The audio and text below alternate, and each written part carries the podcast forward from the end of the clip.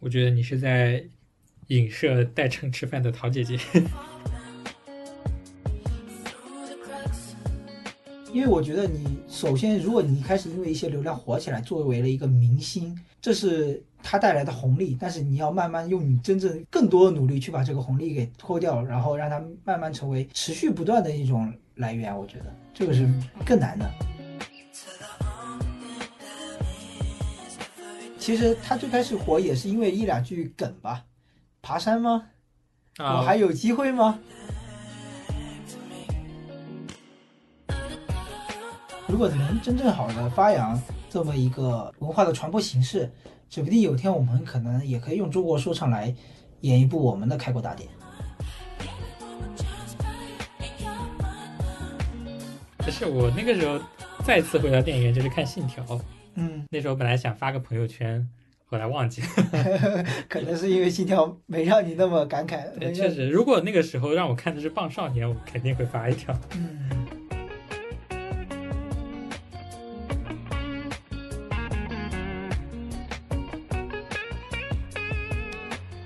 欢迎收听新一期的《信嘴湖州》，我是十五。我是大福。今天我们来盘点一下2020年我们看过的那些影视作品。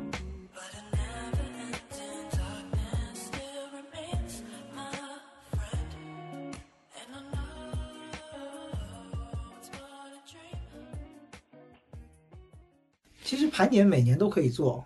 嗯，对吧？今年的情况确实有有点不太一样，因为疫情，疫情是让你不能出家门，那你在家里能做的事情其实选择也不多，要么就看剧，要么就做家务或者看书什么的。对，这一期我们准备来做一下二零二零年的影视剧的盘点。嗯，我们之所以想做这个影视剧的盘点，是因为平时我们在这这个上面花的时间也比较多。像十五，你平时可能看电影看的非常多，嗯花的时间非常长。像我就是电影、电视剧还有综艺节目都会有看，但是嗯，其实你在无论是看任何影视剧节目的时候，你其实脑子里都会有一些想法，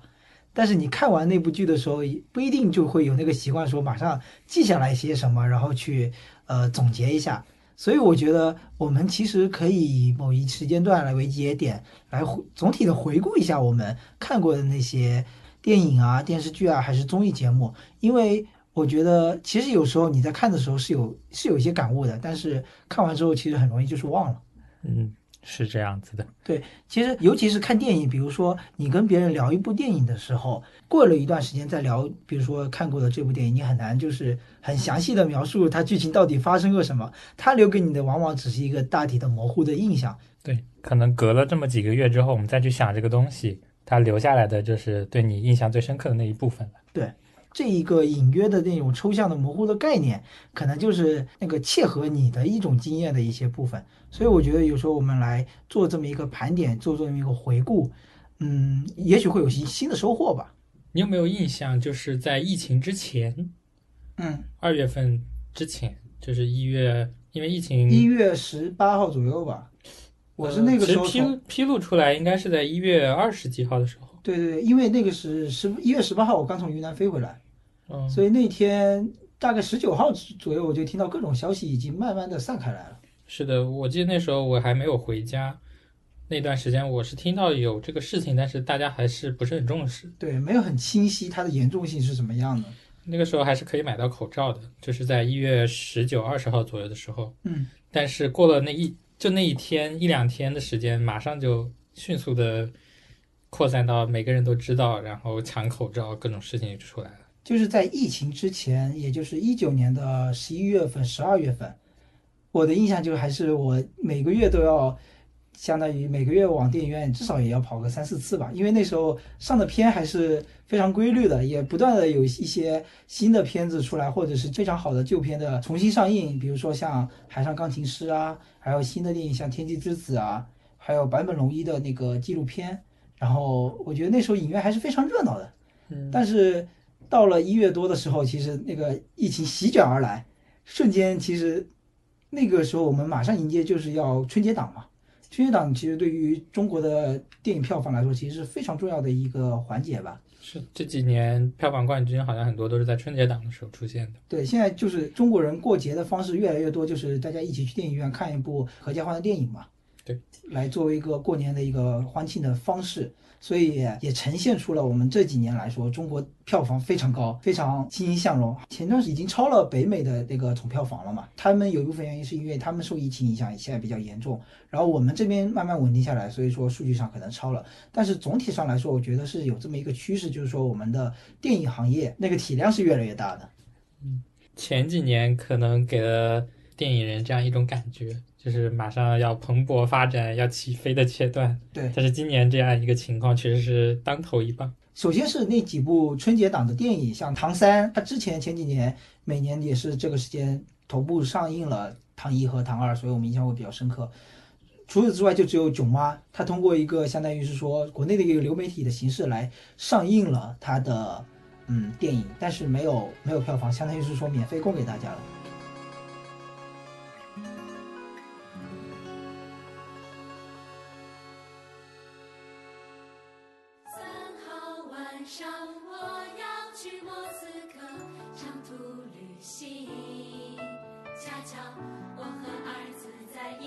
车厢里头。呃，但其实发行方是不亏的，对，然后买下这部电影的自己也肯定也是不亏的，嗯，消费者也没有亏，亏损的可能只是在院线方。对，院线方会对这个抱抱怨比较大嘛。嗯，就已经前期投入了宣发，但是最后打水漂的这种感觉。对，就会遭到了一定的抵制或者是不公平的那种感觉吧。嗯，这几年感觉流媒体也是在壮大的，像奈飞和迪士尼这种。就是说，他们感觉不单单是作为一个媒介来支持我们在家看视频或者是看好的电影，他们往往也作为一个非常好的制作方和出品方，嗯，来做出一些非常好的节目、一些非常好的作品来给我们看。都是在抢占客厅的感觉。就像苹果也入局了，做 Apple TV，嗯，然后就是想要把你在家的时间也掌控在他们的手里嘛。嗯，想要营造出一种在家看电影的生活方式，就是随之而来就跟上他们的产品和设备嘛。因为你想要在家有个非常好的观影观影体验，就是你可能会要买更好的屏幕，然后更好的音响设备、更好的沙发、更好的房子。因为你在电影院就是会遭受到很多别人的干扰嘛，毕竟还是不是自己独立的私人空间。其实当时《囧妈》上映的那个时候，我觉得还是蛮惊讶的，哎，居然还能免费看电影。觉得第一第一的反应是感觉，哎，他好像蛮蛮慷慨的那种感觉，蛮大方的那种感觉。那个时候刚知道这个事情的时候，就感觉有一种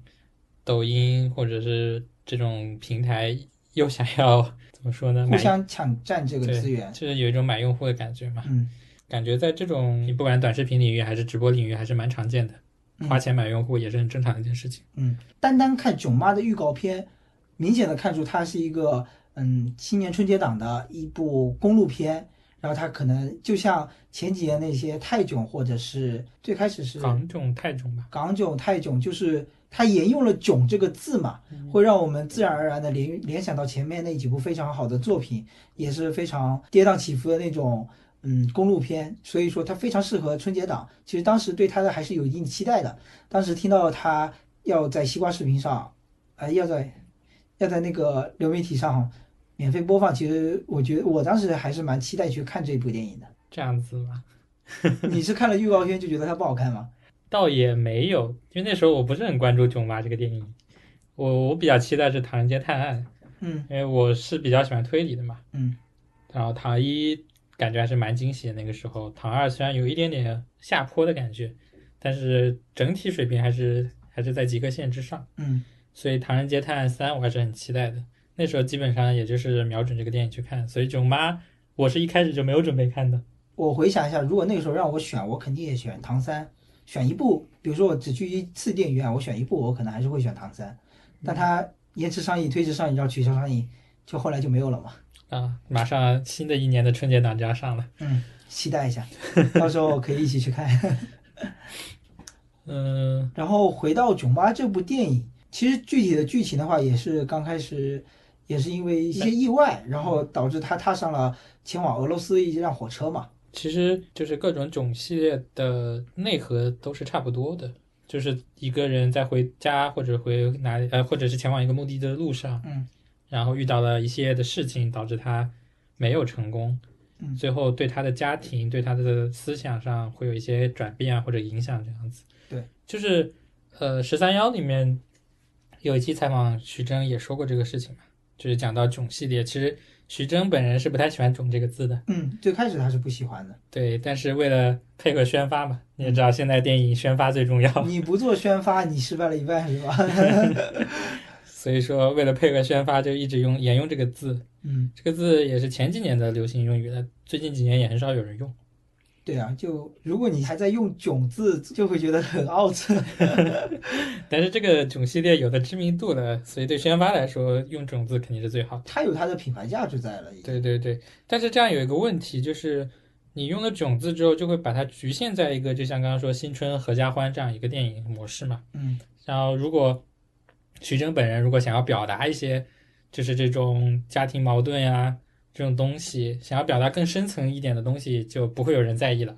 因为就觉得这就是一个喜剧闹剧，就这种感觉。观众看了电影名之后，就是去观影之前就已经有个预设了嘛，因为你有前面那几部的那个基底已经在了，他就不会说有更大的一个开放空间去让你容纳这些内容了。嗯，如果仔细看电影，还是能看出来导演想要表达一些有点思考空间的东西。可能是母子之间的一些关系、一些隔阂嘛，还是嗯隔代人之间的一些隔阂。嗯，但是这样免费在流媒体上播放之后，又是一批可能原来不怎么观影的观众，就去看了这个电影，它的话题度和一些热度可能就更多的往媒体之争这一块走了，反而导演想表达的什么东西就被弱化了，也很少有人去讨论这些东西了。其实我是在想，他这个商业片定位也没有说导演会想要表达特别多的东西在吧？我觉得。对其实我是因为看了十三幺那个节目才会有这样的想法嘛，在此之前其实也没有这种感觉。你是看了十三幺之后，觉得徐峥其实是一个非常有想法的导演的，是吗？呃，就是说他可能是有想法的，嗯但是呢，他为了去做这样一个商业片，毕竟徐峥是一个很成功的商人嘛，嗯就是他想要去做有深度的东西，和他赚钱本身一定程度上还是有一点矛盾的。嗯，其实我觉得，如果你是一个优秀的导演的话，其实你可以说就是适度的，有些片你可以作为一个呃皆大欢喜的商业片，有些片你可以通过那些那个成功的商业片所带来的一些名气和利润来支持你做你真正想做的东西。有蛮多导演都是这么做的嘛，嗯，其实成功的也也不算特别多吧，嗯，也不多。能想到的其实姜文可能算一个吧。啊、但是姜文最近两部电影真的是，呃最近一部吧，一步之遥可能稍微好一点，但是邪不压正就有一点实在是有失水准。嗯，其实讲到公路片，我我现在脑海里第一个想起来的是《宿醉》，嗯，你不知道你有没有看过？好像很久以前看的。就是它主要讲的就是一一个男人在结婚之前要跟他的几个好哥们来度过最后一个单身夜晚，然后他们喝大了，还吃了某些不该吃的，然后就整个电影的剧情就直接跳到了他们第二天醒来不知道发生了什么，然后再慢慢去回溯，然后就也是踏上了，相当于是说整个整个故事的剧情它是有一个终点在那等着你，然后让观众跟随着那几个演员的跟着剧情，然后一直慢慢走，一直慢慢走，然后再告诉你这个昨天晚上那天晚上发生了什么。其实这种相当于写作文的引人入胜，我觉得还蛮有意思的，就是比也是一个比较惯常的一种手表达手法吧。嗯其实聊到囧妈，当时我在看的时候是拿着手机在看的，我感觉观感确实也还没那么好。就对我来说，我觉得去影院一个很大的好处就是那两个小时的时间，你必须抛下所有的东西，嗯你不能刷手机，不能玩电脑，就你只能坐在那里看。比如说有一些不是特别精彩的电影，嗯你就可以全神贯注的把它看完。但如果在家里的时候，可能有各种各样的事情打扰你。嗯，就可以可能就直接关掉了。对我记得呃，《囧妈》这个电影，我那个时候是在投到电视上看的，嗯，所以还好。对啊，但是有的时候还是会把它当成一种背景音乐，就跟春晚一样。嗯过一会儿有自己的事情的时候，就拿起手机刷一下，然后再重新看回电视的时候，对剧情理解也没有特别大的差别。嗯，这反而反映出了问题吧，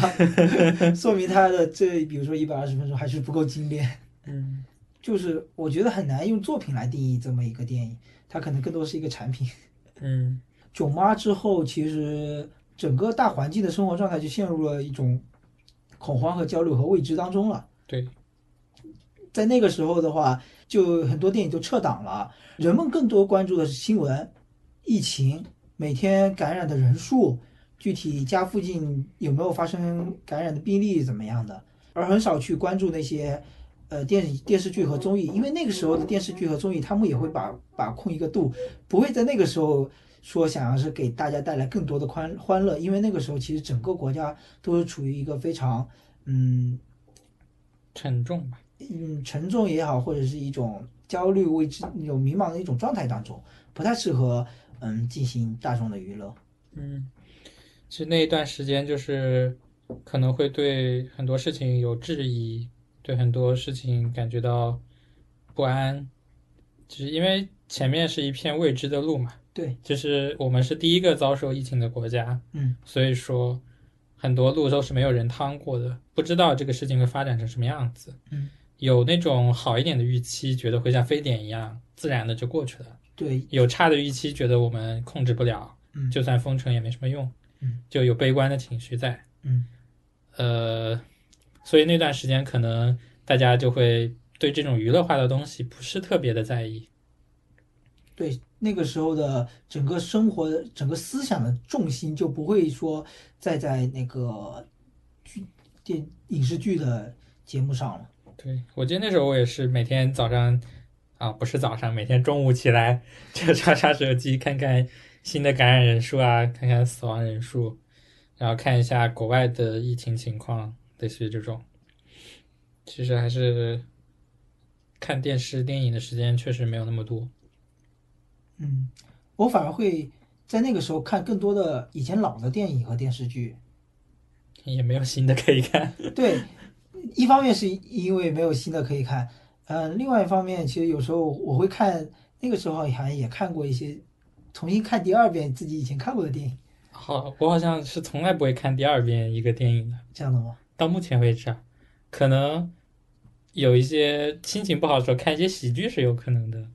有些电影我会看第二遍，嗯，我好像很少看第二遍。这是为什么呢？比较怀旧嘛。感觉可能是因为想看的东西太多了，嗯 总是有新的东西想要看。就是囧妈之后，感觉影视片这一块儿有一个断层，对，就是后面的一两个月、两三个月时间都没有什么特别好的电影上线。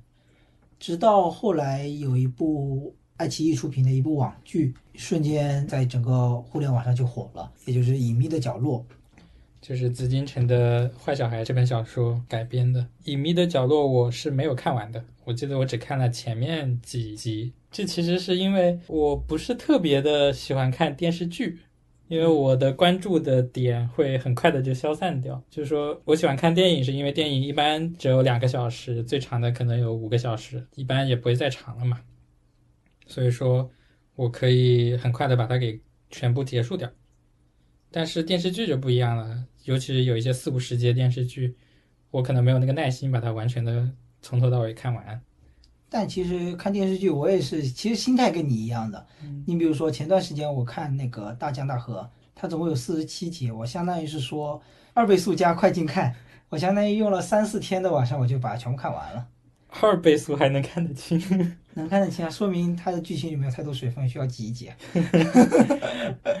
我想一下，我看完的电视剧，我觉得应该都数得过来。一个是《最好的我们啊，你你知道这个吗居然看不？你我当然》，知道了。那个那个是我第一次看这种类型的电视剧。就是后面，其实我之前想想讲的一部电视剧，也是他们，也是这个导演演的，也是讲青春校园题材的一部电视剧。我《最好的我们》，我是从傍晚开始看，看到第二天凌晨七点钟，反正就全看完了。这这是我的习惯，我觉得我看一个电视剧不会拖太久，嗯就想要把它从头到尾看完。嗯呃，还有一个就是《神探夏洛克》，这个比较像电影。它每一集都可以当做一部电影来看了。对，所以这个我也能看完。还有接下来就是《权力的游戏》，嗯，这个是我看的比较少的，就是这种，好几季的，非常长的。这这是我看的唯一一个吧，应该就是这种特别长的，其他的我都没有什么特别的印象，那《权力的游戏》一集有多少长？多少分钟？也将近一个小时。其实你说到这个，我就想到最近很多国产的电视剧，尤其是涉及到推理犯罪类的，他们的时长就非常偏向于美剧的那种集数和时长了，不再像以前很多的电视剧就可能一下就长达五六十集的那种。他们现在呃某一季的剧情，它可能就是十到十五集，然后每集也相当于有快一个小时的一个时长量了。嗯，这是一个慢慢这几年的变化，我觉得。这个变化，我觉得有很大一部分其实可以归功于网剧。嗯你会发现最近比较火爆的一些电视剧，很多都是网剧。对，尤其像爱奇艺它出档的一个《迷雾剧场》，里面有好几部都是这种类型的。但是也有一个现象，就是最近国产的电视剧里面，很大一部分就是评分比较高、评价比较高的都是悬疑类、推理类的。对你会发现，犯罪对对对，其他类型的比较少。还没有，我感觉还没有做出一种一种特色吧。嗯我觉得你比如说像美剧，它的特色就很多了，它的那个掌控力已经涉及到很多了，无论是呃家庭还是呃犯罪剧情，还是各种奇幻类的，比如说你像像黑镜那种，它也能拍得很好了。呃，然后你比如说涉及到韩国的，那可能它的电视剧的话就是爱情类的，还是作为主导。啊，但这几年其实韩剧也有一个突破的感觉，嗯就它的题材可能还是有刻板印象，觉得是跟爱情有关的，嗯，但这两年还是有一些深入探讨的一些东西在的，就是关于不管是政治也好啊，嗯，还是情感也好，因为还是挺挺厉害的。因为韩国本来用电影聊政治就很会聊了嘛。嗯然后我觉得我们国内现在非常需要做到的一点是打出一张牌，就是打出一张一种类型的品牌。我觉得这是其实我们国内其实可以与犯罪这种比较贴合我们中国国情的一种嗯犯罪题材的电视剧的类型，先打出这张牌，我觉得挺好的，作为一个突破口吧，我觉得。因为你像日本也引入了，呃，也已经开始引入了《隐秘的角落》这部剧，嗯就是重要的是先打出，先做出一种某种类型，是我们非常代表呃国内的一种某种这种水平的，才再慢慢发展其他类型吧。我觉得，嗯，至少感觉最近的这些电视剧，就评分高一点的电视剧，它的诚意是比以前要多很多的，啊，对，就没有抠图。对那些我当然没看过，我也不会去选择看那些。太可怕了！对啊，因为最近不是又有一部电视剧因为抠图被批评嘛，能提吗？怎么能想到这种操作手法？主要还是因为流量嘛，流量趁着自己还有流量的时候就赶紧赚钱。所以拍拍那些电视剧，请那些大流量，花的钱太多了，所以导致服化道上的一些操安排没有那么好，对吧？嗯，而且还有的小小小鲜肉们可能比较赶，一个人同时间接好几部戏，这种好几部 PS 的戏是吧？对就来来不及嘛，就只能在这个剧组的时候帮另外几个剧组 P 一下这样子。其实这个这种，因正因为有前几年这种现象，然后这这段时间不是出了一个综艺叫《这就是演员》还是我就是演员，嗯来反思，这想法也是够灵光的，就是反思一下到底什么是演员，嗯让他们好好认认清这个演员的定义，这个我觉得确实挺重要的。我感觉，尤其是电影这个行业，好像应该是从《小时代》那个时候开始吧。我觉得在《小时代》之后，好像流量会反反过来反噬你的电影，就是你的流量已经撑不起电影的一个票房了。尤其是有的人可能会一想到看到这个演员，就感觉这是个烂片，就不会再去看。近几年是有这种感觉的，嗯，还是最近这两年电影还是比较注重质量的。一般流量所带的带带起来的一些电影结局都不算特别好。但是你比如说像之前看的那个，呃，易烊千玺和周冬雨演的那个那一部，但这不一样，我感觉，其因为周实那部让我蛮惊讶、蛮惊喜的，说实话。嗯，因为说实话，周冬雨在我心里不是一个流量演员，啊，周冬雨肯定不是，但是易烊千玺他最开始出道还是以流量为主嘛。嗯，但是易烊千玺，呃，最近近期的影视作品好像都还是可以接受。其实那三小只是分方向的，是一个是唱歌，一个是抽华子，抽华子是谁 王源，不行，这段得剪掉，不然我会被喷炸的。啊？就是那三小时其实有各自的发展路线嘛。我觉得易烊千玺是往影视的方向去走，嗯，然后另外两只具体我也不太清楚了。所以这个应该算是 TFBOYS Boys TFBOYS 里面我最欣赏的一个，应该也比较看好，因为《少年的你》我觉得还是蛮不错的。因为我之前呃看那个《长安十二时辰》嘛，嗯所以就感觉重新定义了小鲜肉。嗯，这个，因为我之前对这些这三个人是完全没有印象的，嗯，我也分不清他们谁是谁。嗯但是看完《长安十二时辰》，至少我认识了易烊千玺。后来再看到《少年的你》，啊、还有那个《这就是街舞》，嗯就这三个综艺也好，还是电影还是电视剧也好，嗯，算是一种改观吧。哎，其实易烊千玺同时，刚刚你提到的那三个同时涉及了电影、电视剧和综艺。其实，在里面无论是就是看出他的就是电影的话，它是一个现场调度，它非常非常看重你演员的一个演技实力的一个状态，还是从综艺节目当中他的那种认真的态度，因为这就是街舞，我也有看，他这里面对街舞认真的态度，包括对选手的一种友好的态度吧，我觉得他都是一个非常 nice 的人。嗯，其实确实有改观，他在慢慢脱掉小鲜肉这些衣服。因为我觉得你首先，如果你一开始因为一些流量火起来，作为了一个明星，这是他带来的红利。但是你要慢慢用你真正更多的努力去把这个红利给脱掉，然后让它慢慢成为持续不断的一种来源。我觉得这个是更难的。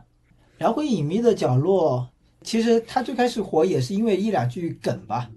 爬山吗？啊，我还有机会吗？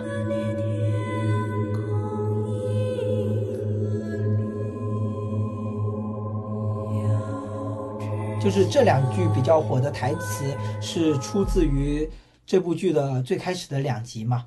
在这部剧起，它一下子就让你让观众感受到了张东升他的为人之险恶，他能对他的岳父岳母做出这么呃残忍的手段，而同时又保持面不改色、心不跳、脸不红的那种状态，让人印象非常深刻。这里也有一点跟以前不太一样的感觉，就是之前的国产电视剧很少，就是在前两集表现出很多人物的恶，包括小孩子的恶，嗯，对，这个是比较少见的。这也是他紫金纯写这部小说《坏孩子》他非常独特的一个点吧。嗯，你看过这本书，你可以稍微讲一下。大致内容就是说，有一名叫张东升的男子，因为和妻子之间的关系即将破裂，然后妻子那边又比较的富有，所以他想稳住这一段关系，但是又不能的时候，就想到了杀死妻子的父母，因为他妻子的父母也不再支持他们两个人的婚姻了。嗯，然后想要利用这样一个事情来让妻子回心转意。就是解除掉他唯一的依靠，让他觉得他自己张东升自己是他妻子唯一的依靠。对但是因为他在山顶上把妻子的父母推下山的时候，这件事情被另外三个小孩子给知道了。嗯，那三个小孩子其中有两个是从孤儿院跑出来的，他们不想被抓回去，所以没有报警。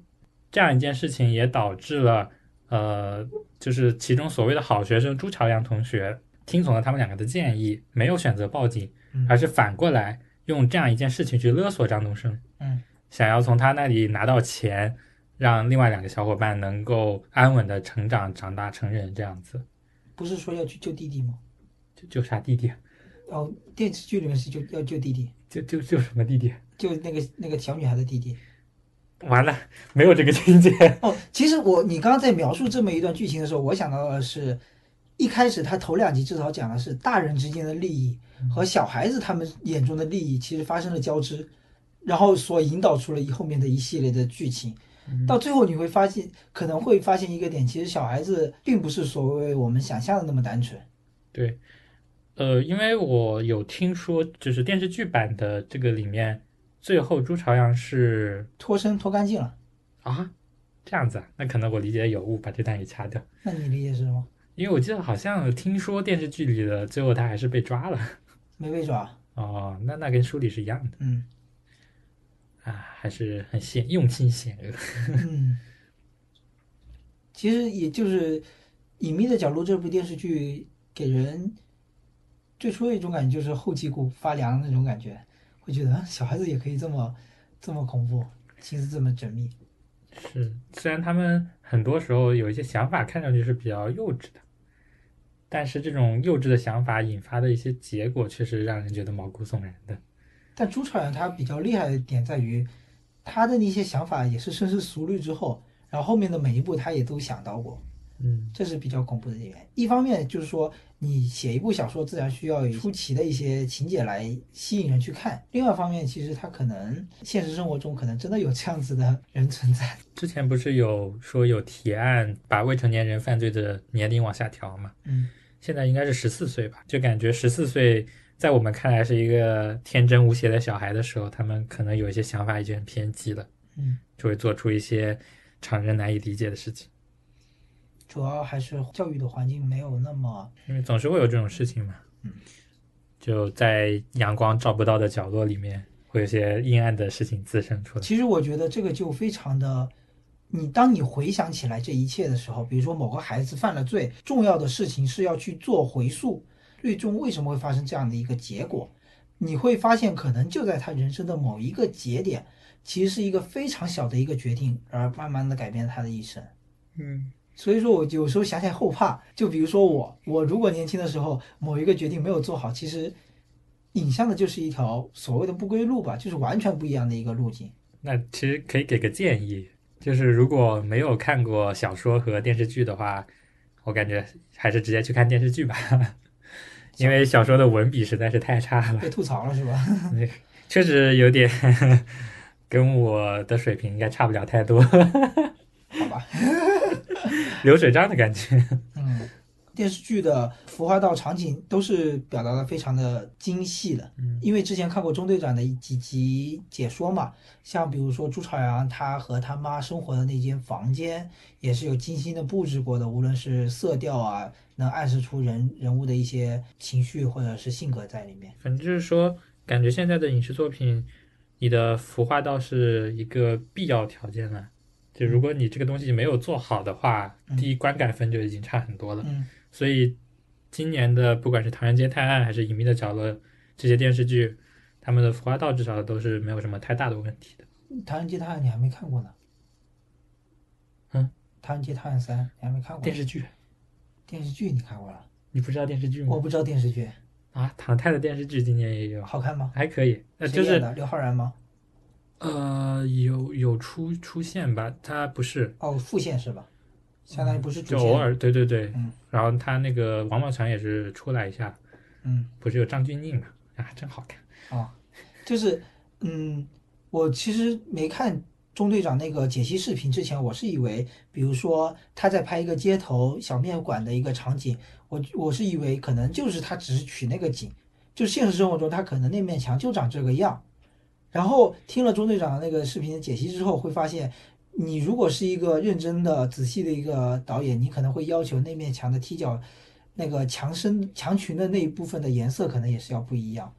嗯，就是要跟整个的场景要符合打配合。我觉得这个还是真的是非常细致的一个点。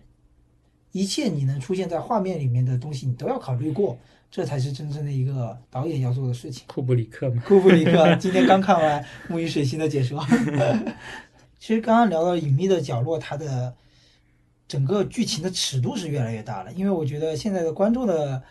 能接受的尺度也越来越大了。这时候我就想到了，其实无论是其实韩国，它无论是拍犯罪还是政治相关的影视剧，都是非常敢拍，然后它这种类型片拍的也是非常好的。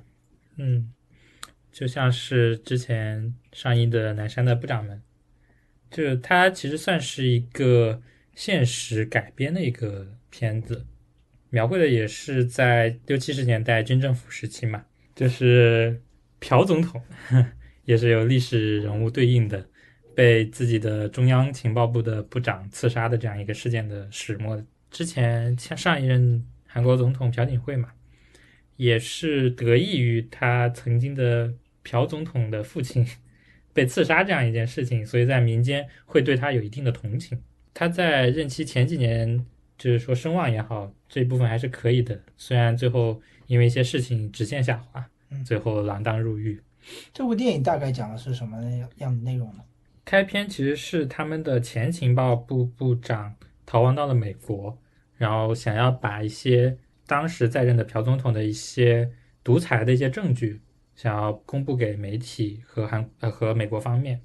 然后总统这边就是想让现任的情报部部长去把之前的情报部部长给抓回来，嗯。就这样一个故事嘛，嗯，不管是抓回来也好，还是让他死掉。不能说话也好，嗯。就各种手段。之前整个的一个流程大概就是这个样子的，嗯，然后也是影视剧描绘的一个戏剧性的手法，就是在他们和总统和情报部部长之间穿插了一个郭市长这样的保卫科，相当于保卫总统的这样一个人，嗯，一个市长的身份，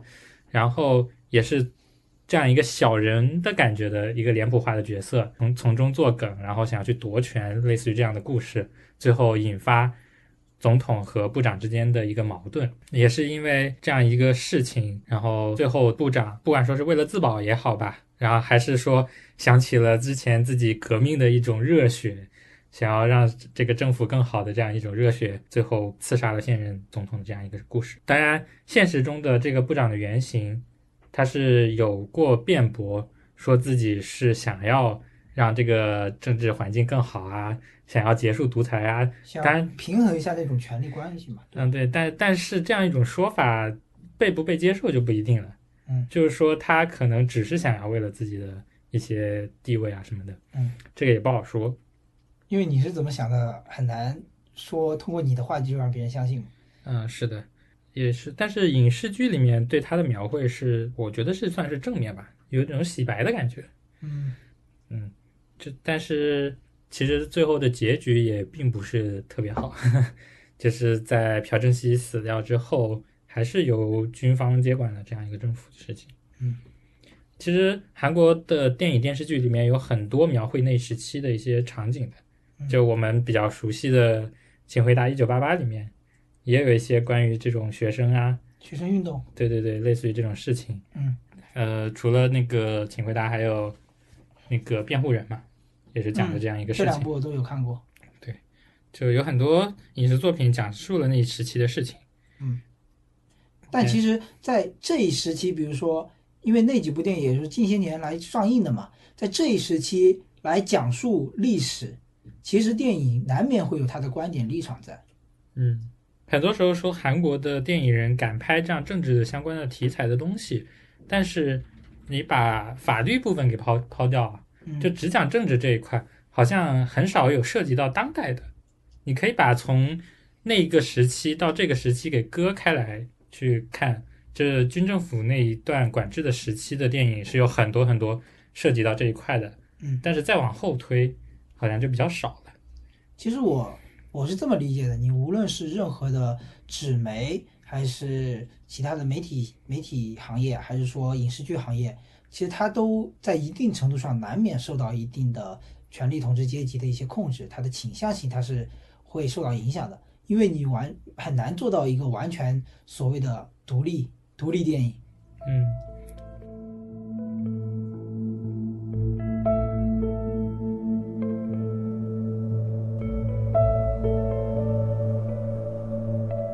说到韩国的电影、电视剧也好，感觉这两年还是很厉害的。嗯就不管说是一九年的《寄生虫》，对，斩获了各项大奖。嗯，尤其是第一次把奥斯卡颁给了一个外语片嘛，嗯，然后就是韩国近些年的一些导演真的是很厉害，就是比如说拍了《寄生虫》的奉俊昊，嗯还有什么朴赞玉、李沧东，嗯，就感觉这些人拍出来的作品还是非常不错的。所以这个，我想起前段时间刚刚去世的那位。金基德，对，因为我看过他的两部电影，一部是《空房间》，一部是《春夏秋冬》那一部，我觉得都还是一个蛮有自己独特想法和独特影视语言的一一位导演。我觉得很多韩国的导演都很有自己的特点，就你可以在他的各种影片里都看出自己的痕迹。嗯，自己的一种表现手法。其实这跟很多那种所谓的建筑大师，他做他设计他自己的时作品，建筑作品也是有自己的一些所谓的语汇手法在的，让人能一下看出他的一个点在。你说这个，我就在突然在想，大师们写代码 有自己的风格吗？有吗？好像没有，我 有规范。我们也有规范，我们也有很强的规范，嗯，好像写代码这种事情没有什么独特的风格是吧？对个人特点，应该不会有很鲜明的嗯，规范，还是比较的，既然被称之为规范的东西。嗯，毕竟编程这件事情不算是艺术创作，不算嘛，他的创作就不算艺术。它的局限性很大嘛。对，就是因为你想实现的东西目标就在那里嘛，嗯中间你可能有各种优化的过程，但是跟艺术没有半点关系。这样不不像是你说你做设设计也好，建筑设计也是设计嘛，还是有一点自己创作的空间的，对，虽然这个空间也不是非常大。嗯就在现有的框架上做一点艺术创作。嗯，然后电影这种东西就完全不一样，但有会有很鲜明的个人特点。对，虽然说它的呃框架就是束缚也蛮多的，因为它涉及到非常大的人员调度。觉得倒是电影这种东西倒是限于时长，有很多东西你两个小时讲是一件事情，四个小时讲又是另一件事情的。这倒是一个蛮不错的点。所以我觉得电影的一大局限就是时长嘛。嗯，电视剧一我觉得一大局限也是时长，因为它的时长要保证有那么长的长度，它的预算又在那里，所以你做出来的质感就不能跟电影相比了。嗯，每个东西都有它的局限性。其实说到这个，其实联系到我们下一步准备讲的这一部《汉密尔顿》，嗯它所呈现的形式是在流媒体上，但是它真正的剧情内容又是一个舞台剧。它通过好几次的现实生活中的舞台剧所拼接剪辑而成一部非常呃完整、非常流畅的一部类似于电影的一个舞台剧的电影。我觉得这个形式也是非常神奇的。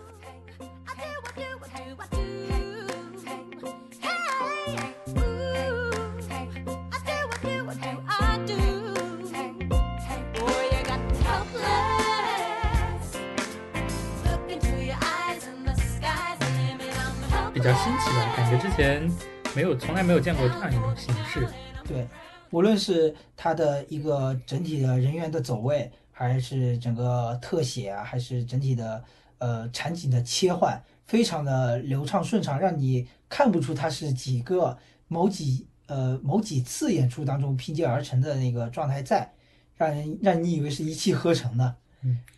这样的吗？我一直以为是一一直拍下来的，是是有是有这么几个。但人员都一样，这还挺厉害的。整体的这个整体的调度就是现场的观众会会非常有那个现场的参与感和代入感，这是不同于电影和电视剧他们所带来的一种距离感吧。他感觉就是电影和电视剧感觉是会有，比如说是另外一个世界在发生些什么，然后你在那观看着他们。舞台剧可能你会更沉浸、更进入那种状态当中。在此之前，我是没有看过这种又像舞台剧又是歌剧的这种东西。首先，我那个时候看到第一标签是个歌剧，嗯，所以我不是很有兴趣，因为歌剧想到的就是那种意大利，意大利哦，对对对，就那种又听不懂，然后又特别长，对，让人想睡觉。对对对，是没有这种艺术修养、艺术细细菌。嗯，平时接 触这方面确实比较少。对对对，然后所以刚开始是没有准备看的，嗯，后来也是看到一些评价，说是还是可以的，嗯，也是因为这个呃人云亦云嘛，就是跟着别人走，嗯总没错的。就是比较关注的一一些人，他们的观点、他们的评价都是非常好的，好评如潮。但是我也是觉得，我也想看一下它到底是个什么回事儿。对，然后那时候一打开的时候，就来来了一段，那时候一等不仅，说到这个就想笑，就是一打开的时候就发现他唱的歌不是男高音、男中音，嗯嗯而是一段 rap。对，非常带感的 rap，非常有节奏感，直接把你带入带入整个情景当中。对，就一下子理解了为什么这样一个舞台剧可以吸引那么多的人去看。对，而且他比如他讲的是开国史嘛，美国的开国史，但他他所调用的演员没有局限于说在白人当中，因为当时那个黑人奴隶这件事情应该还是比较严重的那个情形下，嗯，这部这个舞台剧它没有说非常严格的区区别于说你这个当时的历史人物是什么样的人，你就要用什么肤色的演员，而是呃，其实这个也要讲到那个整个导演和编剧他本人了，因为他当时最开始是在美国白宫的时候一次活动，说自己想要做这么一个东西，然后别人不太看好他，后来他自己憋了好多年，然后这些歌都是他写的，但他唱功没有那么好，你知道吗？因因为有几段就是他跟那种唱功非常好的演员同台，就是两个人的两个人对唱的那种状态下，就是高下立判，嗯，一下子他的音色就没有那么出色嘛。但是总体来说，我非常认可他的才华。虽然我们对我对那段美国历史不是非常的了解，但是能他能把整个一个人物的嗯勇敢和一种嗯。可能是就是说情感生活上的一种呃不忠诚表现的非常的全面，然后同时是以这种 rap 的形式，非常非常契合美国黑人的一种聆听的和观看的一种方式来编写出这么一段非常好的舞台剧，我觉得是非常棒。觉得就是用 rap 这样一种形式吧，让人不会觉得无聊，嗯，就能一口气把它看完。我也是算是从从头到尾看完的嘛，嗯，然后就是我觉得。也可以说最近，嗯，怎么说呢？这几年中国的说唱的一个风潮，那倒不是。你想说什么？嗯，说就是，呃，还是一个文化输出的问题。嗯，你说美国人的文化实力确实比我们要强一些。嗯，所以他能输出一些东西。就像你刚刚也提到了，我们完全不了解汉密尔顿这个人。嗯，但是你看完这样一部剧之后，你会对美国的一个国父有所了解。对。然后，呃，对那段历史。感兴趣的人也会去看，就会大概了解当时是什么样的一个情况，甚至有的时候会比看比我们自己的历史感觉更真切一些。嗯，所以就是涉及到一个表现形式的问题。当你用一个非常入耳的表现形式去表达一段可能比较繁复的历史，它可能是更有效的。对，就是历史本身是一个算是无趣的东西，嗯，就看你是怎么去。让人能够更加接受这样一段历史，对，让更大部分的人去怎么一下接受到这个信息。对我，我之前还看了一个趣闻，说本来那个美元上的汉密尔顿是要换人了的，但是因为这样一部剧，呃，因为这样一个舞台剧，所以最后就没有换掉他。嗯，也是一个很很是很有趣的事，产生非常大的影响。对，其实说到这个，其实这几年我们国内那个说唱也是非常的。潮流风潮也是非常火嘛，但是，嗯，其实我觉得它是有意义的，因为中文的那种韵脚，它是有一定的那个积历史积累在的。如果能真正好的发扬这么一个，嗯，文化的传播形式，指不定有一天我们可能也可以用中国说唱来演一部我们的开国大典。这个应该比较难。就是他说唱那种密集，因为说唱，你比如说歌剧，它可能一句歌词表达信息就那么多，但说唱它的节奏非常快，它的信息的歌词的信息的密集程度是非常大的，然后又同时它的节奏非常非常契合你那个身体的状态，它能给你传，你能接受到的信息是更多的，嗯，非常有意思。说到说唱。我唯一看过的 就是《说唱新时代》了。对，就是今年夏天在 B 站非常火的自制的综艺节目，由严敏导演的《说唱新时代》。就是说，他的选手可能实力上没有说那么的，就是强吧。应该说，就可能有一些人是很不错的，但是也有一些是比较新人的感觉的。嗯，对，不像说，嗯，之前我们看的看了几季的《中国有嘻哈》和《中国新说唱》。他们在海选的时候就想要说是筛选出非常强有力的选手，仿佛每一个选手都是要去争冠军的那种样子，就是他们的那种竞争模式就是只有这么冲往最高的顶点。但是说唱新时代让我感受到的是每个人都可以焕发出自己的光彩。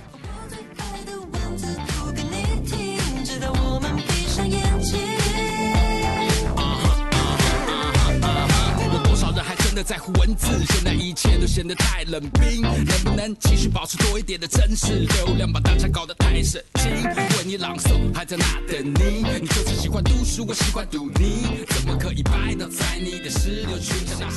这里有一点就是我之前对中国综艺节目上说唱的印象，就是他想表达的东西就是老子天下第一。对，就是没有说。呃，像我看那个《说唱新时代》的时候，会有一些温情的东西，嗯，就每个人都是想要表达自己的，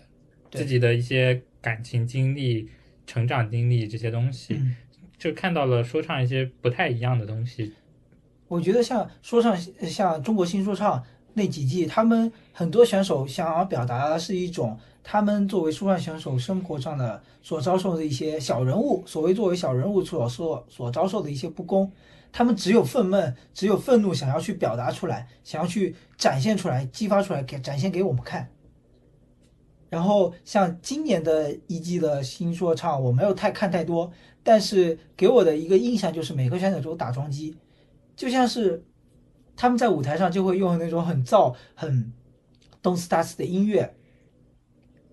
带动着你，带动着你一起去蹦迪的那种感觉，仿佛就是达到了一个气氛。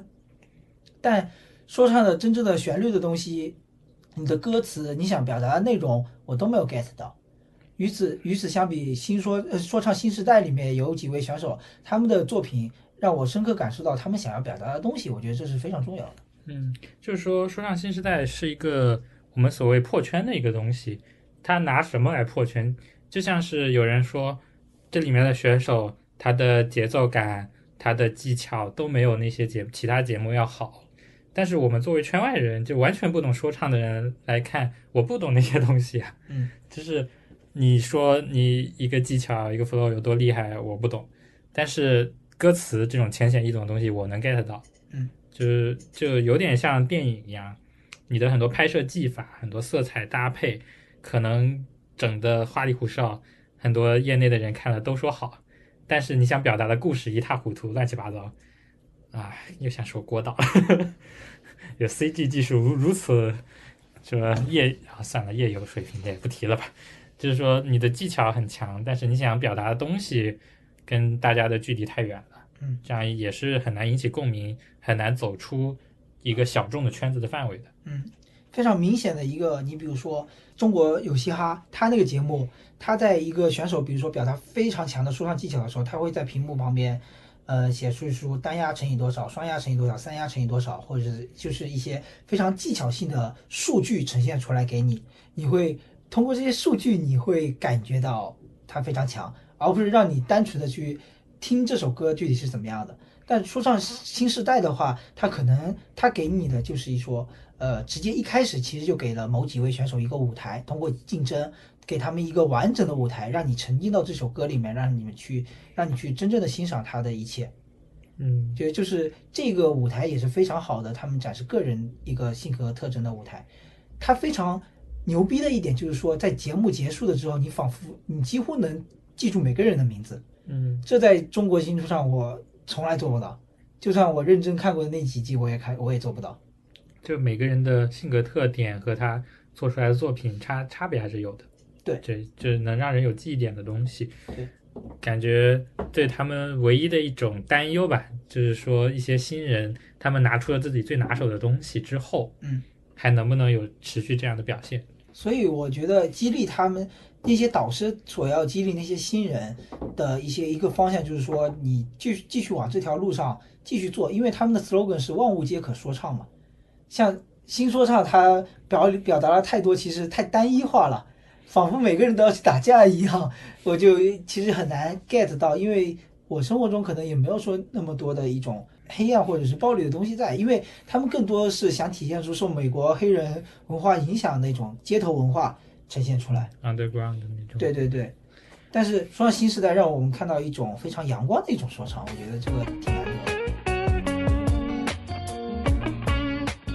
就是今年夏天的话，影院部分其实有一部电影还蛮想聊一下，就是《八佰》这部讲战争的一部电影。算是比较有争议的一个片子吧。来到破晓，奔赴家乡怀抱，化作孤峰，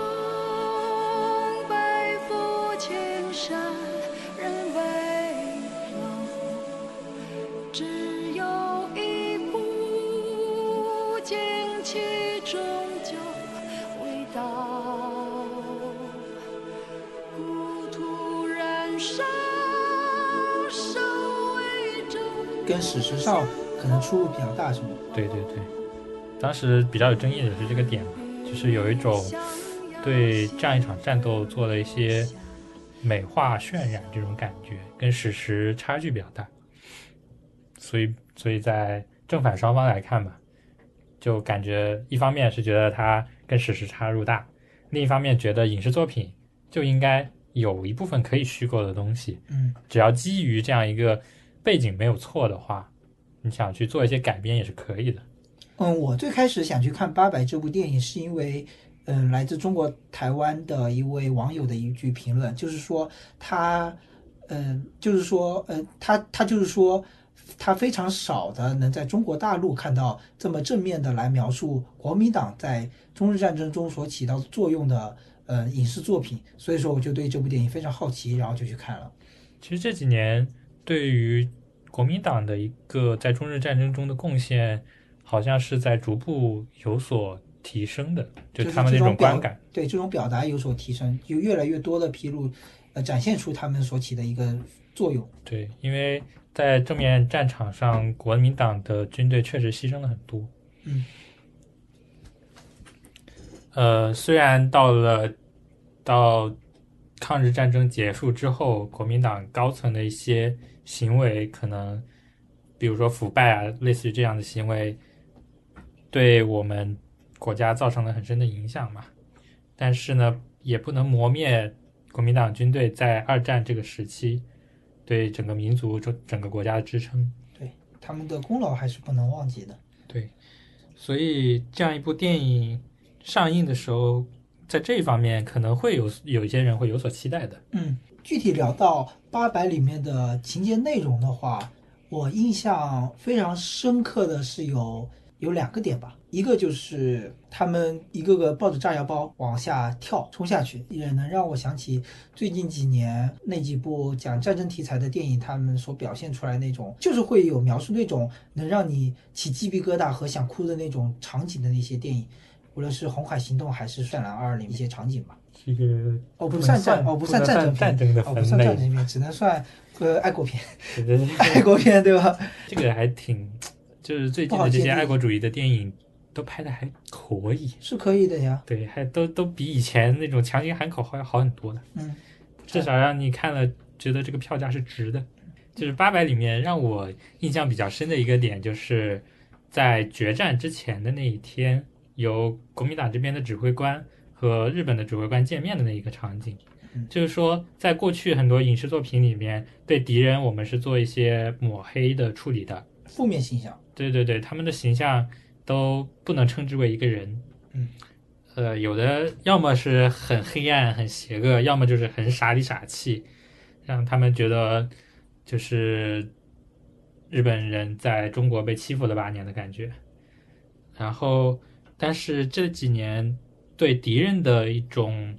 形象上来看，会有些改改变。就更加客观描述了。对对对，他们更像是一个人的一个形象，可能会有残暴的一面，有温情的一面，有自负的，就是各种各样的形象都会出现在荧幕上。嗯，就是影视剧当中所谓的好人和坏人这个这两个词的消解嘛。对对，就是呃，这就想到之前那个姜文的《鬼子来了》嘛，嗯，就是说你人性这一方面是很复杂的，对，就是可以看到军官的信守承诺，也可以看到他的残忍嗜杀，嗯，就是而且还有村民的这种一就是只要有有粮就可以跟着走的这种感觉，嗯。嗯，不是所有人都是那么英勇的嘛。就是说，对敌人的描绘是有一些变化的，包括像美国的决战中途岛，在最后也是描绘了一个日本的军官和军舰一起沉没的这样一个场景。如果说，呃，就这种东西之前可能很少见到，按照按照以往的套路会是什么样的？以往的套路就是像像小丑一样，嗯，嗯，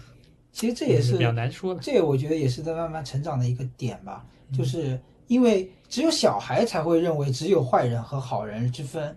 如果你影视作品以这种非常鲜明的所谓他判定他就是好人，他就是坏人这种手法来体现的话，那也可以把它描述为一个小孩的表达手法。嗯，你慢慢的把他的人性体现出来，慢慢地他的把他的人性的多面性体现出来，其实也是在说明你的表达手法在慢慢的成长。我觉得其实也是观众在成长的一个表现吧。就是在我小的时候，我很喜欢看那个《举起手来》，就是潘长江饰演的那个罗圈腿的日本军军人，就是一系列闹笑话的那个场景。就是说那个时候我们是把它当笑话来看的，但是现在观众，如果你再拍出一个一个这样的作品来，现在观众你可能迎来不是那种哈哈哈的笑声，而是一阵的批评。嗯，就因为你在丑化敌人的同时，也在也是在丑化你自己嘛。但是你要知道，我们当年的场景就是装备不如人，技术不如人，枪法也不如人的时候，就是很困难的一个时期。你只有把敌人描绘的像这样子，呃，有有很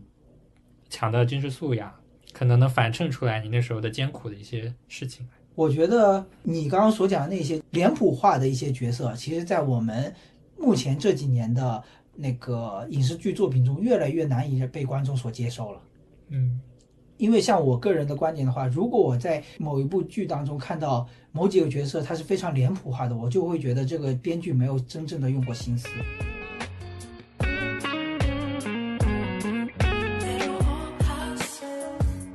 我虽然之前对军事的题材的电影没有特别的感冒，但是这几年也陆续看了一些军事题材的电影，无论是《血战钢锯岭》，还是今年大陆也有上映的《一九一七》。嗯，还有之前诺兰的《敦刻尔克》。对他们，哎，这三部电影其实都是以非常他自己非常独特的一个一种剧情展演的方式来表达了整个战争的一些场面。对，就是尤其是看《血战钢锯岭》那一段时间，真的是把战争的一种残酷描绘的让人很深刻的印象。嗯，淋漓尽致，就会感觉就也就是鸡皮疙瘩都会发起来那种感觉吧。对，呃，其实想我们拍看了这么多战争片的话，最大的意义就是告诉我们不要再发生战争这种东这种事情。嗯，就不要把战争描绘的多么英勇无敌这样子，就还是要描绘它残酷的一面。总的来说，战争的电影还是反战的嘛。对对对，就是最后主旨一定要是反战才是一个合理的片子嘛。其实我觉得这这也是比较符合整个发展规律吧。我觉得至少我们个人来说，完全不希望发生战争。嗯，我希望没有，我觉得没有人会希望有战争的这种东西发生吧？嗯，也有可能会有吧。这么可怕的吗？利益那种那是那是不得已而为之的嘛。信条里面的坏蛋男主角，啊，坏蛋坏坏坏 boss，这种就是脸谱化的。就是最近的战争片还有一个特点，就是他们的描述，就是画面语言比之前要更精确，更在意这些真实的东西。比如说，就像是《灰猎犬号》里面的一些战争场景，就是《决战中途岛》里面飞机的一些战术动作，都会比之前要更好一些。可能也是特效发展的比之前好吧。嗯技术的进步，以及人们想要对重现那那个让观众感受到那个战争场景的一种意识，所导致的这些各种，就是相当于是说战战争电影的一种多样性更加体现出来了，嗯更加全方位的让你去了解、去感受这这一场当时的战争的场景吧。嗯，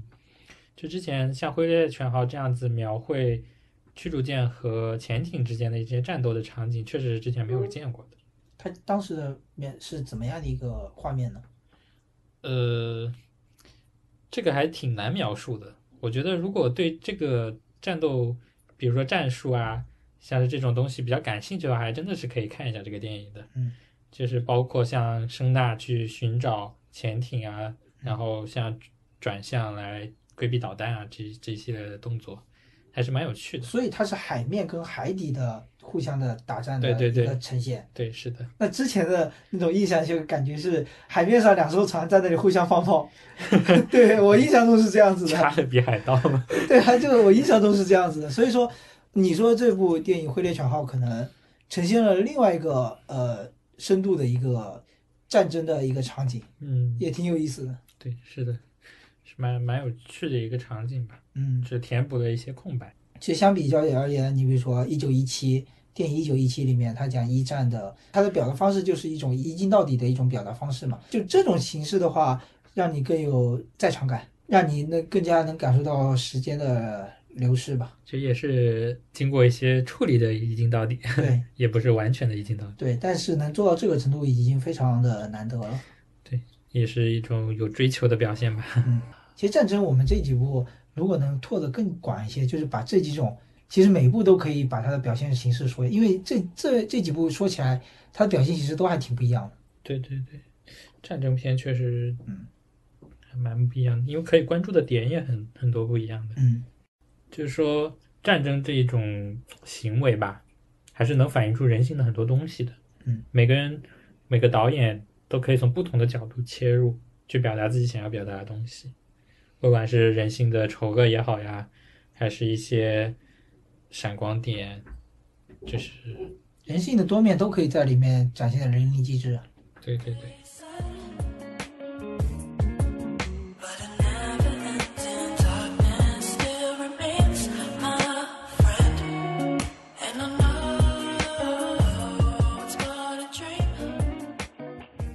其实刚刚聊到多角度、多方面的来呈现战争的一个形式的话，也能想到一个最近前几个月非常火的一部电影，就是诺兰的《信条》。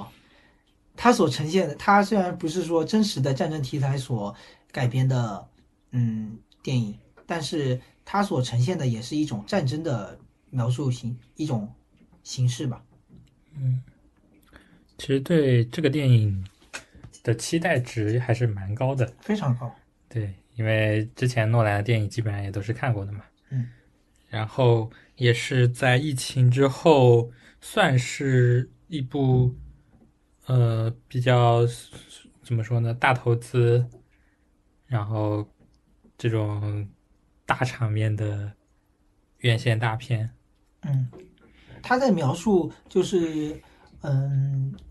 所谓的正方和反方两个两个军队之间的战争的时候，他所描述的一个非常不同的维度就是时间。在他这部电影的设定里面，时间是可以逆转的嘛，所以说他就呈现了一个正商和逆商两个军队之间的配合。嗯，啊，关于信条，它的时间正商和逆商之间如何具体的进行操作，以及它剧情上的呃衔接，我觉得我们在这儿就不过多的赘述了。对，如果感兴趣的话，其实可以看一个我们关注的 UP 主叫培根悖论唠唠嗑，对，我觉得他们有一期节目讲的还是挺不错的。他们同时还制作出了一张嗯、整个流程的图片解析图、流程图，我觉得也是非常的受用的。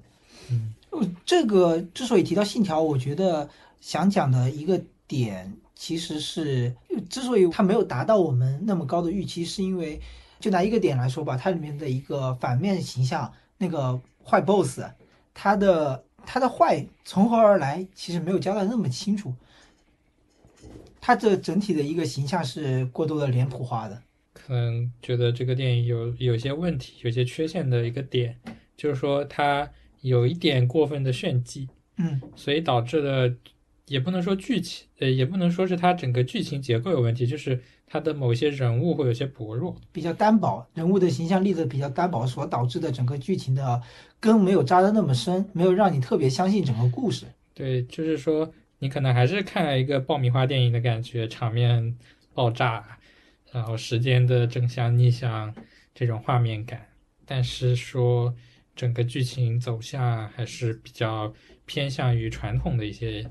爆米花电影的这种感觉。对，但我们对诺兰导演的电影的期待肯定不止于此，我们更希望他能想要通过他所表达的这个设定，能引发出我们更多的对对我们自身会或者对整个世界的理解的一些思考。但是在这部电影中，我感觉是没有达到的，因为这个电影好的地方，我觉得是在于它对于这个时间逆转这件事情，它的整体的一个呈现形式，我觉得它是想得非常清楚了。而且最终的表现成果来看，它是呈现出来了。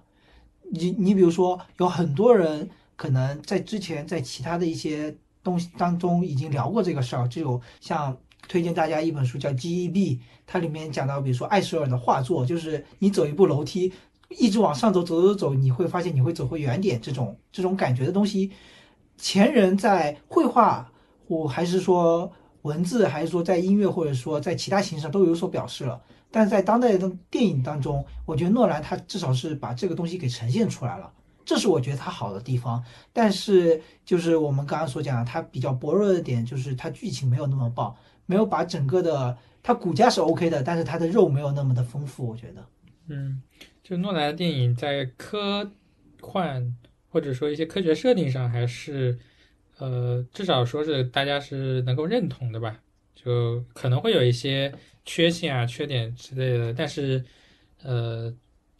算是讲得通。不管是星际穿越还是之前《盗梦空间》这些事情，算是讲得通嘛。但是这部电影的话，就是感觉它给我们的那个情感的情感的铺垫没有那么足。你无论说到是《星际星际穿越》里面的非常浓厚的父女情，还是《盗梦空间》里面的夫妻情，其实他们都是最终深刻的，其实都是人类人类情感关系当中的那份连结。它是整个你的那些科技设定的基础。你只有这个足土壤足够丰富了，你那些科技才能慢慢的往上搭搭建起来。而在《信条》这部电影当中，之所以让人看起来非常炫技，就是因为你上面的骨架在那里感觉有点摇摇晃晃的，因为底下的土壤不够扎实呀。哎，还是期待值太高。嗯，对，就是说，如果你是一个新人导演，拍成这样一部片子，可能大家就是鲜花掌声送上。嗯，但是这是诺兰，虽然有的人觉得是把他吹捧上去的，但是前几部电影确实表明诺兰是有实力拍得更好的。不管是说他，可能说他是一个商业片导演，但他表达的东西还至少还是清楚，然后很多概念上的设定也是完整的。嗯，其实说到人物的设定的一个丰满度的话，就我就想聊另外一部，就是我们一起去看的那部《姜子牙》。嗯整整部电影来说，其实我也是看了一些评论之后，我是觉得他的评论是有道理，就是说，他整部电影最出彩，其实是他的彩蛋，他的彩蛋我是笑得最开心、最欢乐的，因为他在那个彩蛋里面，他整个人的强迫症的一个特征表现的非常的明显，非常多的情节、非常多的细节来表现出他的整个的性格特征。嗯其实我听说是在整部电影正片的开头也是有这些表这些表达的，但是后来感觉可能是因为某些原因被删了，所以就导致他的整个人物形象一开始就说就出来说他是非常正义、非常非常那个不容不就是他的整个眼里不就是不容一丝灰尘的那种状态，就会觉得有一点嗯一下就让你有点难以接受吧，我觉得。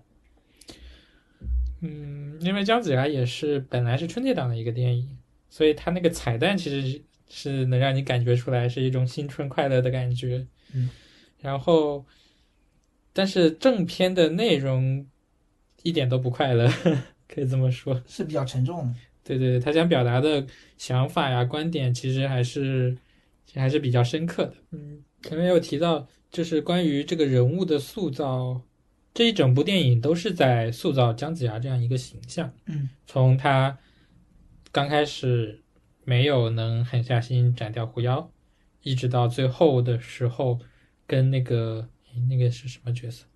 一个小小狐妖，跟一个小狐妖一起，也算是一个类公路片的感觉，嗯一路走一路成长的这样一个故事。历险嘛之类的。对对对，然后最后表达出他的一个主旨嘛，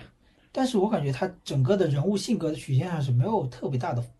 波动起伏的。嗯他一开始就是坚定自己的信念，而整个故事的剧情只是帮助帮助他去完成他的验证，就是让观众知道，心里就预设他是一个好人，他是一个非常正义的人，所以他做的错肯定他做的事儿肯定没错。我们只要接下来呃看这个剧情是怎么帮他那个脱离罪名的那种状态，感觉在。嗯，就是会有一种感觉，当你看下第一个场景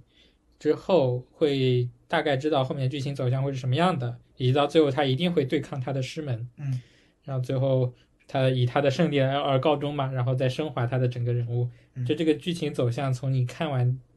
开头就已经知道结果。就所以它整体的感觉就没有特别多的代入感吧。我觉得我在观看观影的整个过程中，嗯，呃，不过这也是因为姜子牙这部片子想要表达一些东西了，所以你会对他有要求的，嗯。就不像是第一部哪吒的时候，大家没有期待值，嗯。看到一个原来国产动画能做成这个水平，嗯就会觉得很惊喜，所以哪吒的评价就会很高。嗯，其实哪吒哪吒这个形象他是有成成长曲线的，他从一开始的玩世不恭那种恶魔的那种那种形象，然后慢慢成长出来一个我命由我不由天的一种状态在，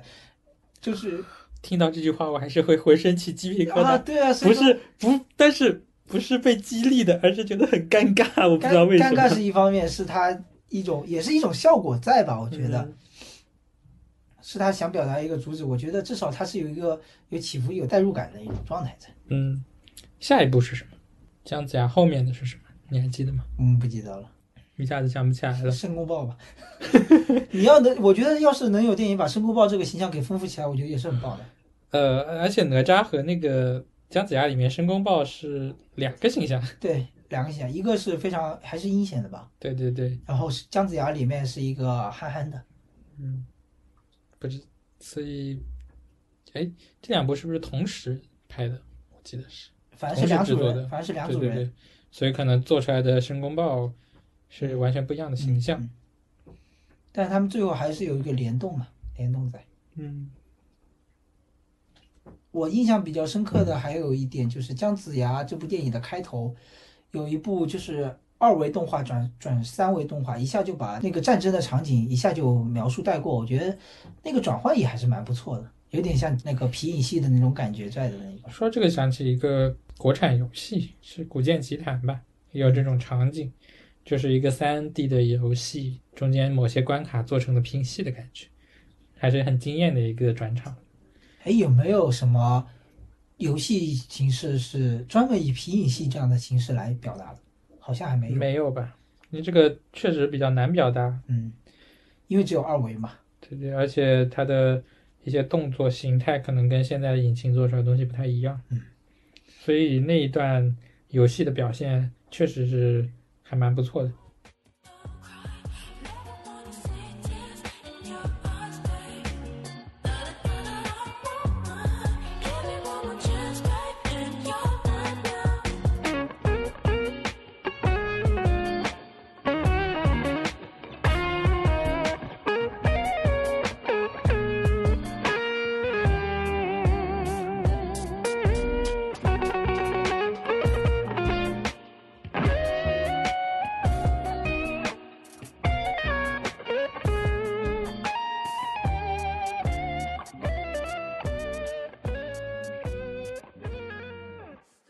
之前有聊到一些 B 站的 UP 主，就是这两年 B 站的体量其实在迅速的扩张，然后吸纳进了很多新的呃用户群体，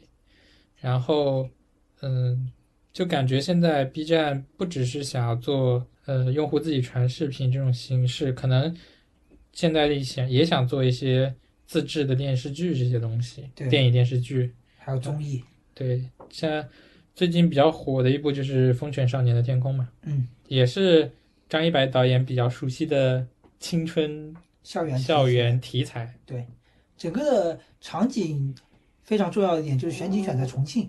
嗯。它那种高高低低的一个高差错落的一个地理环境、生活建筑、生活环境，就是那些孩童在里面自由奔跑的样子，其实就映射了整个题目的一个题材，就是风犬少年嘛，迎风奔跑的一种少年的一种青春的一种状态在吧？我觉得。快要拆迁的那一条熟悉的老街，如果人记得我们一起穿梭的身影，那一个天高任鸟儿飞的夏天，也许就可以让遗憾与你我擦肩。就让松枝再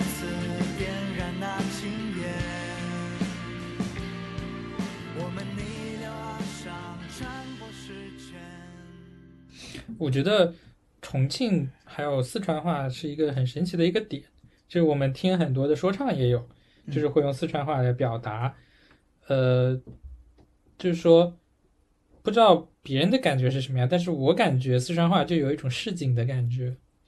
就是说很亲切，而且它不像是一些南方的方言会很难去学习，它的学习成本不算特别高，就是你听了几句之后，可能也能大概模仿出那么一个样子来。嗯，应该是它的语音语调和发音没有那么多那么难的东西在。对对对，然后听上去就会比较亲切嘛。嗯，所以也不纠结于这些角色剧里的角色的是否就是说口音比较正啊这些的，反正就是对于我们这种不太懂四川话的人来说，听到还是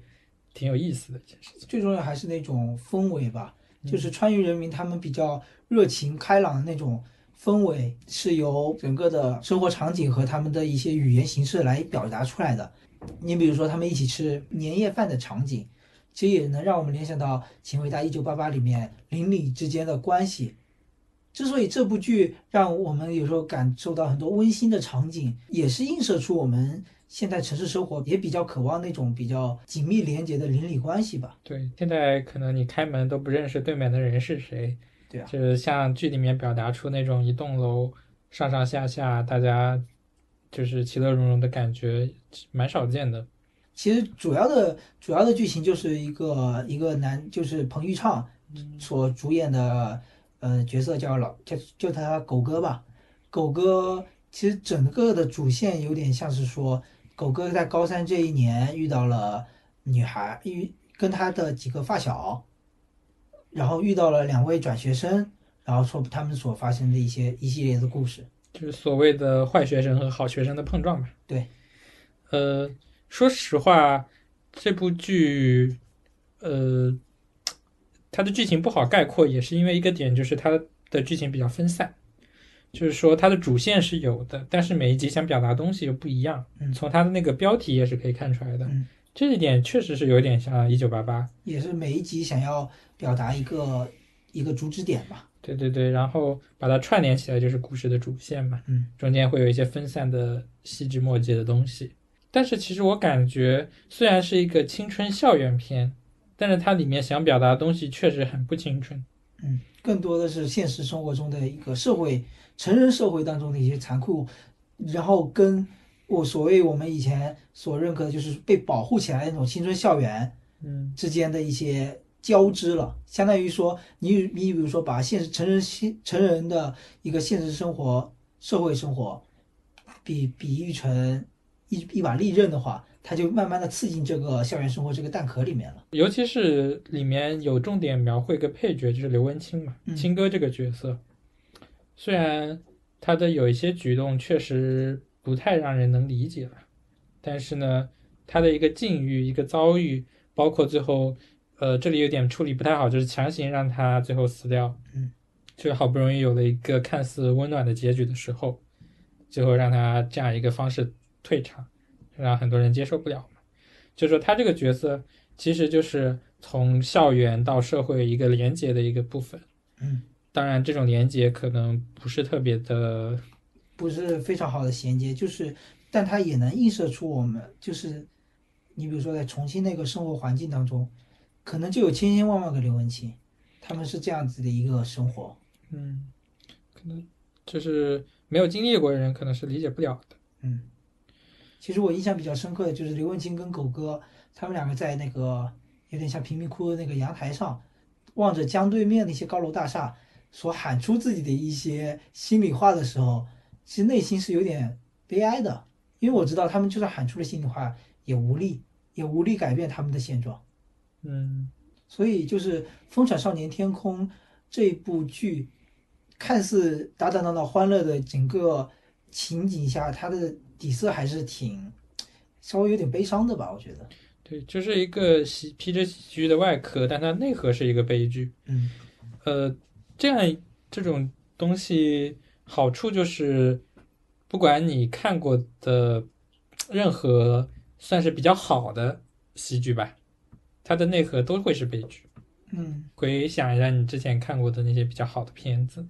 它总是会表达出一些比较悲伤的观点嘛。嗯，一下子就想到《喜剧之王》，对吧？这个看上去很欢乐、很愉快，但其实都是一些小人物的一些经历也好，他们的想法也好，内核会比较的偏向悲剧一点。嗯但这部剧里面，当然说我们除了悲剧的这一部分啊，就是狗哥他狗哥和刘文清他们的，其实狗哥整体的，嗯，到后面的整个剧情、整个生活也还是在慢慢的算是说走上坡路吧，我觉得也是慢慢变好。但另外几个他的小伙伴，每个人的人物形象塑造也是非常丰满的，嗯，然后每个演员的演技，我觉得也都还是不错的。就是配音有点出戏，嗯，可能还是因为没有办法讲重庆话嘛，嗯，还是需要配音。嗯我还印象比较深刻的是，他们整个剧集的末尾，他们一直奔跑奔跑，奔跑到了一片非常漂亮的绿色的像草原的一个地方，觉得那一部分还是很漂亮的。我觉得就是有点强行煽情。嗯，比起一九八八那种比较自然带入的情感流露的话，它还是稍微有点生涩吧。这个一九八八更偏温情一点，嗯然后但是就是风犬少年的话，会有一种就是把某一个角色写死，把一个你在之前的剧集里面已经有很深情感连接的角色给直接写死。忽然写死，对对对，就很突然。嗯，这种就是要收刀片的一个行为嘛。对对，就太突然了，所以有点接受不了。我觉得有时候其实也没有这个必要吧。就是我知道你想要造成一个非常大的一个情节转折，但是你突然就是用一个人的直接死亡、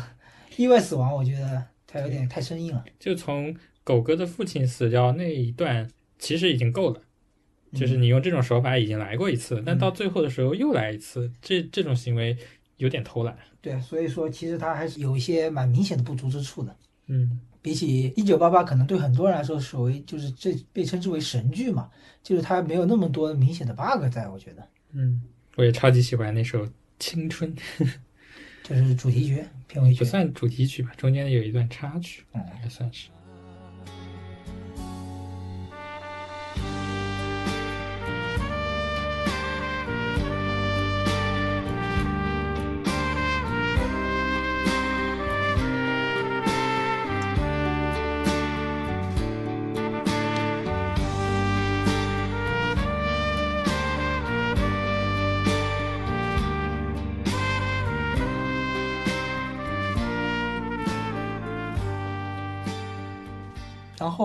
最后一部分，其实我们主要想聊一聊，就是年末了，十一月、十二月这两个月以来的一些院线电影。因为疫情在我国的一个情况趋于稳定，但还没有结束啊，因为很有可能会再来，就是不能放松警惕。但是院线它的热度有点慢慢在回温的一种感觉。这两个月以来，也越也也有越来越多的电影在不断的上映。人们对就是对于电影的归电影院的归属感也越来越强了。说实话，这一年对我的观影来说还是有一些影响的。在去年一九年的时候，我也差不多每个月都要去三四次，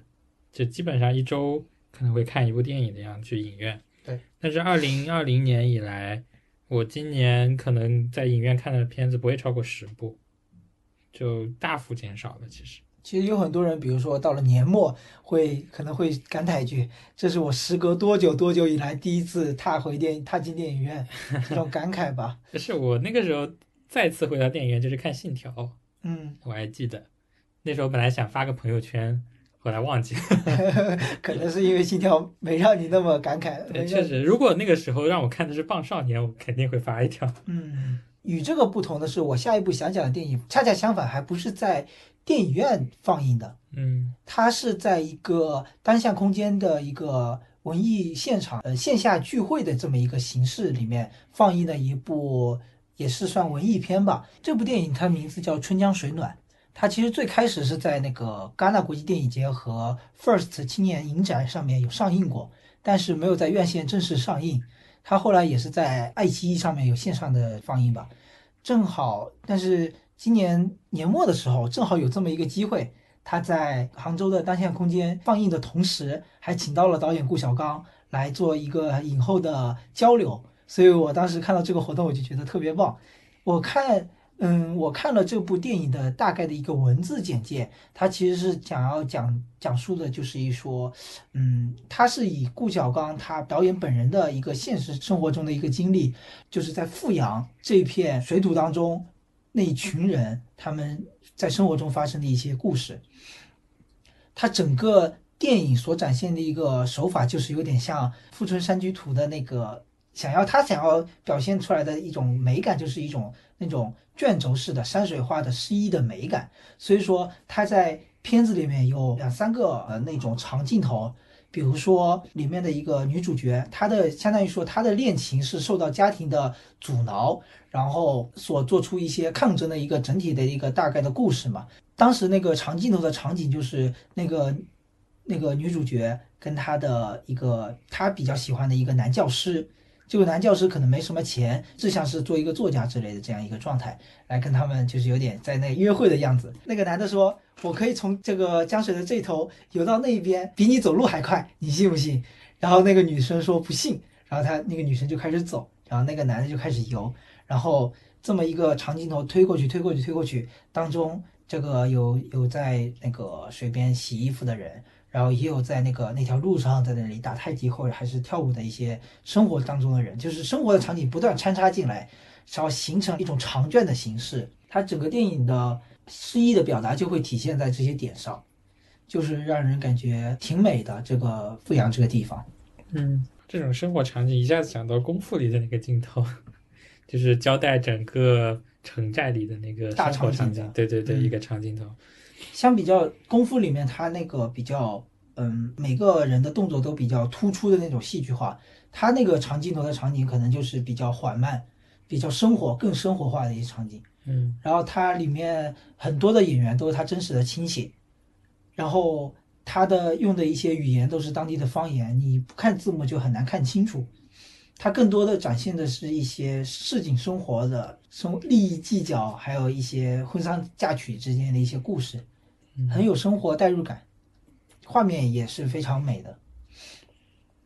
还有印象最深刻的是整个电影的最后的一个里面一个角色舅舅还是一个人的回望，就是一家人去完墓墓地之后，从那个长的台阶往下走，只有那一个舅舅还是谁，呃，回望了他的母亲的坟墓，那个眼神就是他的眼神也是跟，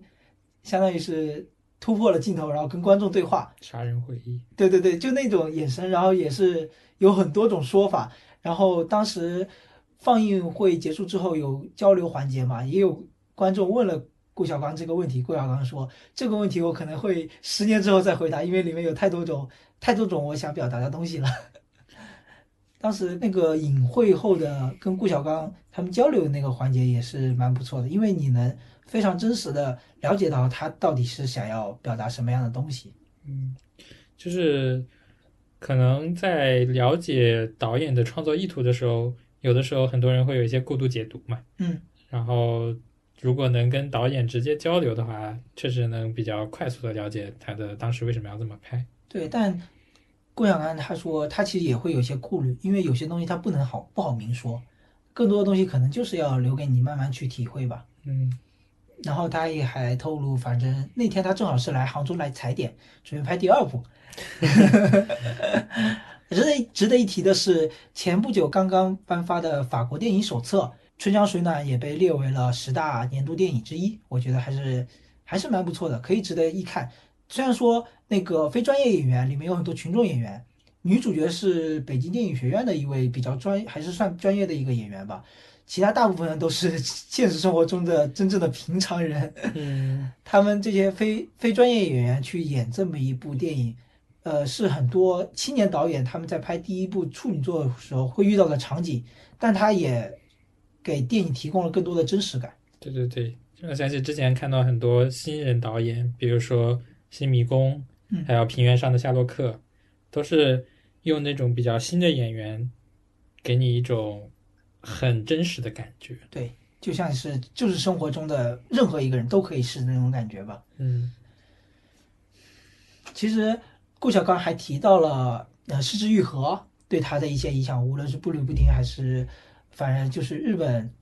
的那种那种基调那种电影对他的影响，他其实说也说到了。这种电影对他的影响其实也是慢慢浸染的，无微不至的。这些电影他肯定也都看过，也难免的说在运用某些手法的时候就脱离他们。其实我对他这个坦诚，我觉得还是蛮认可的。嗯，所以说这部电影的话，我觉得大家有机会的话，还是可以去爱奇艺上去看一下。嗯，近期也有一个在之前的 First 青年影展上有一个评价很高的纪录片，在近期也上映了，就是《棒少年》。妈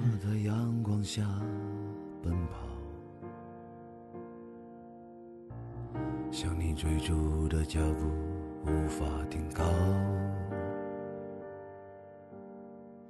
把青春的骄傲都写在脸庞，眼中始终闪耀着无尽光芒。雨后送来美丽彩虹。它的票房其实有点出乎我的意料，因为我在很多渠道都听说了这部片子，所以我想它可能票房不会这么的低。就是在我们看的时候，大概只有四百来万的样子。嗯，其实让我感觉我们现在生生存的环境里面，文艺片还是缺少一点土壤的。就是这种可能基调没有那么剧情类型化的呃电影就没有那么受关注吧。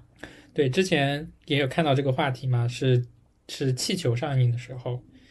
呃，气球其实也一个也是一个很不错的电影啦，但是它的票房也不是很高，嗯，就是评价和票房在文艺片这个事情上跟商业片完就是没有完全的对等，嗯，你一个商业片大作，如果它评价很高，那么去看它的人会非常的多，但是文艺片确实受众太少了，之前。呃，也有去看过一些全国一联的一些电影，然后也有在做这些推广嘛，但是观影人群还是要慢慢培养的。嗯说回《棒少年》，就是它是讲讲述了一个由贫困少年组成的一个棒球队的这样一个故事嗯，在北京。其中还包括一些孤儿。对，就是他们的生活条件可能没有那么好，然后要通过棒球这样一个体育运动，想要去改变他们的生活的这样一个事情吧。其实这么一个途径也很像美国的一些职业运动比赛上面那些黑人他们的一些生活轨迹吧。就有很多黑人，他们从小的呃生活条件不是特别好，但他们的身体天赋是非常好的，就通过比如说打篮球、打棒球、打橄榄球来达到自己的一个阶级的转化吧。我觉得嗯是这么一个状况。嗯但是不与与此不同的是，在棒少年这个呃，就是这个少年队的组织的一个组织者的情况下，他们是更多的是出于一种爱心关心，然后也想要发展中国的棒球运动这两个不同的点出发来，所以才建立了这么一个组织。这个出发点还是很不一样，但是可能他们之间的生活经历可能是对于就是对于儿童孩童他们本个人本身而言，可能是有点相似的。嗯，就是关注的这样一个点是在于体育运动嘛。也知道我们现在的就是团体类型的这种比赛的话，我们好像现在发展的确实不是特别好。对就是不管是三大球，就是足球、篮球、排球，都有走哦，排球排球可能近近年还可以吧，但是都有走下坡路的趋势。嗯呃，一方面是啊，当然这是一个比较大的话题了，不管是从看比赛的人、观众，然后到一些青训，就各方方面面的问题，这是一个比较大的问题。就是单说棒球这个项目，在我们这边确实看的人也比较少，棒球场也很少。就像是影片里面，当这群小孩子到美国之后，有句感慨说这里遍地都是棒球场。就是棒球这个项目在美国确实是一个非常火热的项目。呃，可能你没有看过美国的棒球比赛，嗯，但是你一定会对纽约洋基的那个 logo 有很深的一个印象。就大部分人印象里的纽约的那个标志，嗯都是来自于那一个 NY。嗯，洋基队。对对对，所以说棒球还是有很深远的影响的，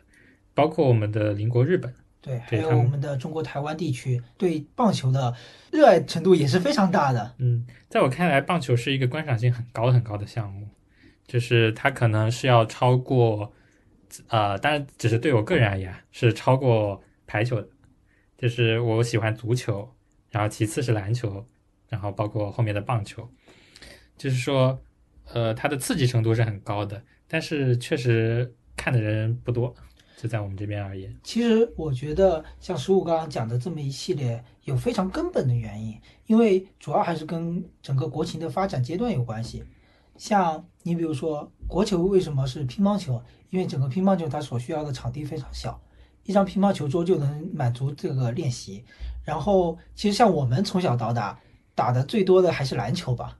篮球像我们个人而言，因为篮球的场地其实也没有说那么复杂，但你当涉及到足球以及棒球这么需要非常大的场地的时候，其实它就很难满足整个全国性的这种中小学的一种一个这个活动的铺展开来。嗯，这这个事情在那个影片里也有提到嘛，就是整个场地要做拆迁，然后来自广东的那个老板有说，整个球场建了一千多万，嗯然后才用了两三年，马上就要被推倒做商业项目了。对，就是尤其在北京这样寸土寸金的地方，你很难有一个这样大型的场地留给你去练习啊什么的。对，其实像影片里面讲到，就是孩童他们在北京那个场地练习的时候，其实只有一小块场地，跟个网球场差不多大吧。他们根本就没有办法真正的在练习那些跑位和战术之类的东西，只能练习挥棒和接球这些东西。因为是一个纪录片的属性嘛，嗯所以其实里面的是真人真事，嗯，后面也有去了解过一些这些队员的近况啊什么的，也是希望能通过这样一个片子，呃，能让这样一项运动能够发展的更好的感觉。嗯。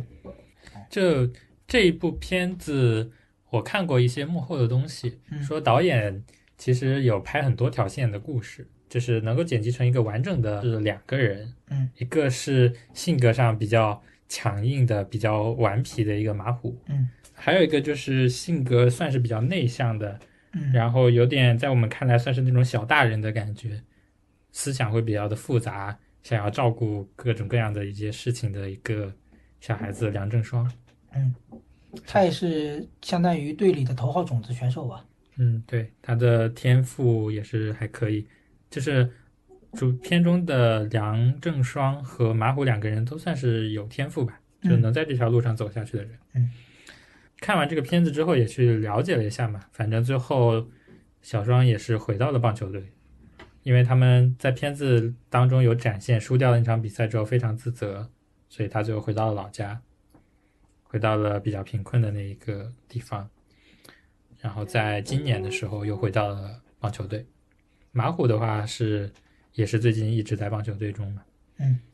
其实他们就是都是会面临一个就是 win or go home 那种状态嘛。他们 go home 就是真的 go home，就是回到自己真的非常贫穷的一个家庭状态。嗯，他们的一个真正的光明的方向，好像就只有赢下那场比赛，就是赢下那些所有的比赛。对，就是这也是一个让人很感慨的点，就是在那个梁振双因为手部受伤、肩部受伤，然后导致他投球不太好，最后让对方得分这种情况下，他的情绪就崩溃了。赛后，因为也喊出了那句“机会只有这么一次”，就是让人还蛮感慨的。还是非常痛心的，在美国的时候所喊的那一句。对对对，就是可能对于一些贫困的少年而言，他们的机会只有一次，嗯，如果没有把握住的话，接下来的人生就比较困难。嗯其实聊到另外一位小朋友，就是马虎，他的那种暴烈的性格，尤尤其是在嗯，在他跟群体生活的那种不和谐的状态，也能让我想起我以前的一种，呃，在处于不好的性格当中，可能周边人跟我的状态一样，就是当时的感觉就是说我接受到的爱不够多，但是我就希望你们都能那个迁就我，都能呃容纳我的坏脾气，因为我是内心深层是是觉得我的这种暴脾气是有原因的，你们应该都能理解。但其实事情是不是这样子的？但其实也有另一个角度的解读吧，就是说，我们是不是应该容纳这种性格的小朋友？呃，就是说，可能个性非常强、非常鲜明，然后有冲击力的这样的小朋友，因为到最后你可以看到马虎的性格一直在被打压打压，嗯就是他的教练也好，都在强调他不能做很多事情。虽然他们希望马虎在场上保持这种积极，保持这种拼抢嗯，但是又希望他场下能够服从指挥，就是这样一种矛盾吧，算是。嗯，其实我是觉得，就是他这种性格，自然而然的就会被整个周边的环境给打压下去的。嗯，就算没有老师个人去打压他，他整个他自己迟早有一天会意识到这样子的性格的坏处。对就是因为他在球队里也是相当于被孤立的感觉。对，其实我还想讲一个，就是棒少年他整个整个画面的描述有一个非常对比非常强烈的一个点，就是从中国，你比如说山西还有宁夏比较偏远贫穷的某些地区，和他们到了美国之后那种繁华的场景形成鲜明的对比，嗯，音乐也不一样，他们脸上的神情也都不一样。就是整个影片其实也有这种导向，因为在呃在国内的时候可能都比较的灰暗，整个色调，嗯到了美国就会一下子变得明亮，嗯把整个就是不管从 从从亮度到饱和度，感觉都上升了一个档次。对，我在怀疑这一点，它到底是不是可能没有那么符合当下的国民的自信心增长的这么一个趋势吧？我觉得，嗯，但是它可能表现的也就是真正的就是这么一个现实状况。但是我我是觉得啊，对于棒球这个项目，或者是对很多体育项目来说，确实是这个样子的。嗯，我们这边提供的土壤确实不太能够承载这些东西。是的，然后到了一个强调体育运动的国家，他们是会觉得得到了释放，会很开心。嗯，不知道我们这期节目发的时候，棒少年还在不在？还是希望这种片子能够被更更多的人接受，能够被更多的人看到吧。我相信喜欢这个片子的人还会有很多，但是他们没有机会了解到这个东西。嗯呃，可能有一部分原因，应该说大部分的原因就是在宣发，就是我们能看到很多大片铺天盖地的广告，但是棒少年我了解的途径确实很少，嗯，只是可能之前在一些文章啊或者是博客里面有稍微提到过这个东西。因为宣发提到宣发，它的所需要成本也是非常大的嘛。是，现在可能一部电影七成在宣发，宣发成本确实很高啊。嗯其实说到纪录片，在那个看《棒少年》这部电影的周末的前一天，也就是周六，我还去看了一部电影，叫做《举水月在手》。它其实是前几个月就上映过了。那天是正好是因为影院一个特殊的安排，然后组织人一起去看了这部纪录片。它主要讲述的就是叶嘉莹这位女诗人她的一个一生的传记吧，相当于描述了她一生的传记。从她年轻的时候，最开始在北京的生活，以及到了后期转战到台湾生活一段时间，再到后面她到加拿大教书，再到最后她回归回归北京，在南开大学教书，这么一系列的一个过程吧。整个电影就分为了，大概是分为五个章节吧。前四个章节好像都是有他自己的小标题的，除了第五个章节是空白的，就是没有标题的，可能是意味着一种未完待续。其实这部电影我在观影之后稍微记了几个印象比较深刻的点吧，我现在就按照这几个点来稍微讲一下。比如说，嗯，第一个点它我记得是两只蓝鲸，其实它讲的就是说蓝鲸它是嗯通过声呐来交交流传播嘛，它可能远隔重洋或者是嗯隔了很远的距离，但是他们依依旧能交流。这个想表达就是说，一个诗人他可能在若干年千年之前写下的一些诗句，它就像那种声呐的传播一样，就算他们之间距之间的距离非常远，但是他的诗句也是能在当今的一个当下的场景下，给某一个人产生了非常大的共鸣，他们之间是能对话的。我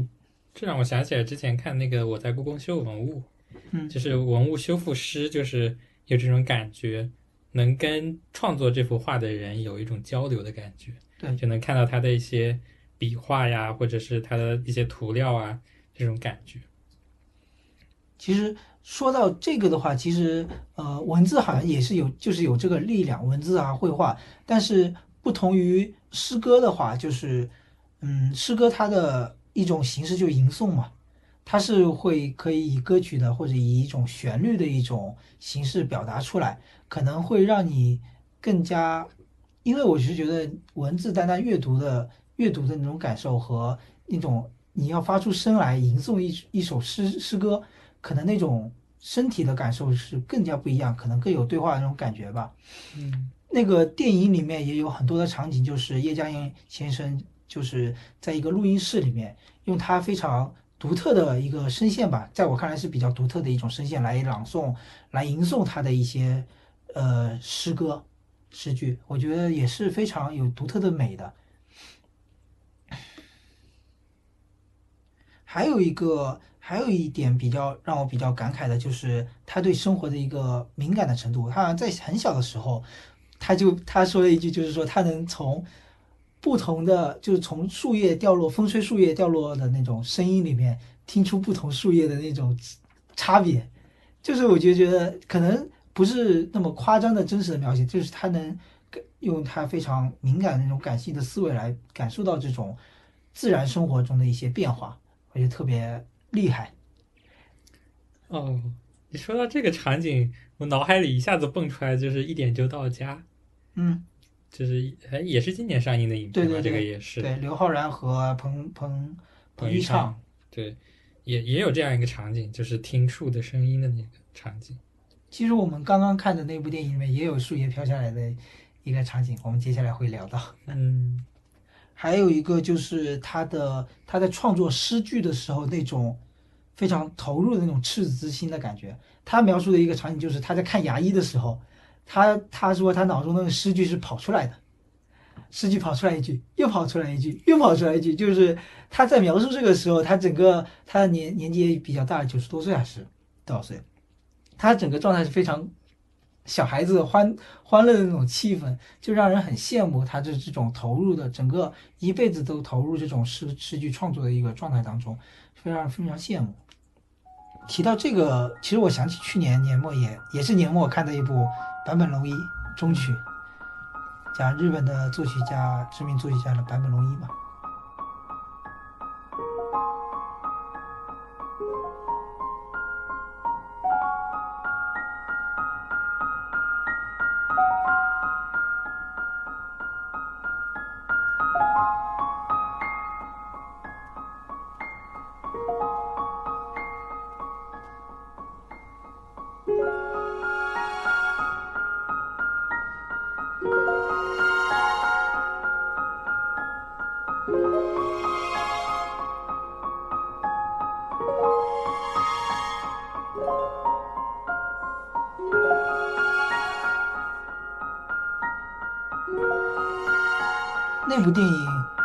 当时是在大理看的，大理一个大理大学的一个小影院里面看，因为它排片也很少。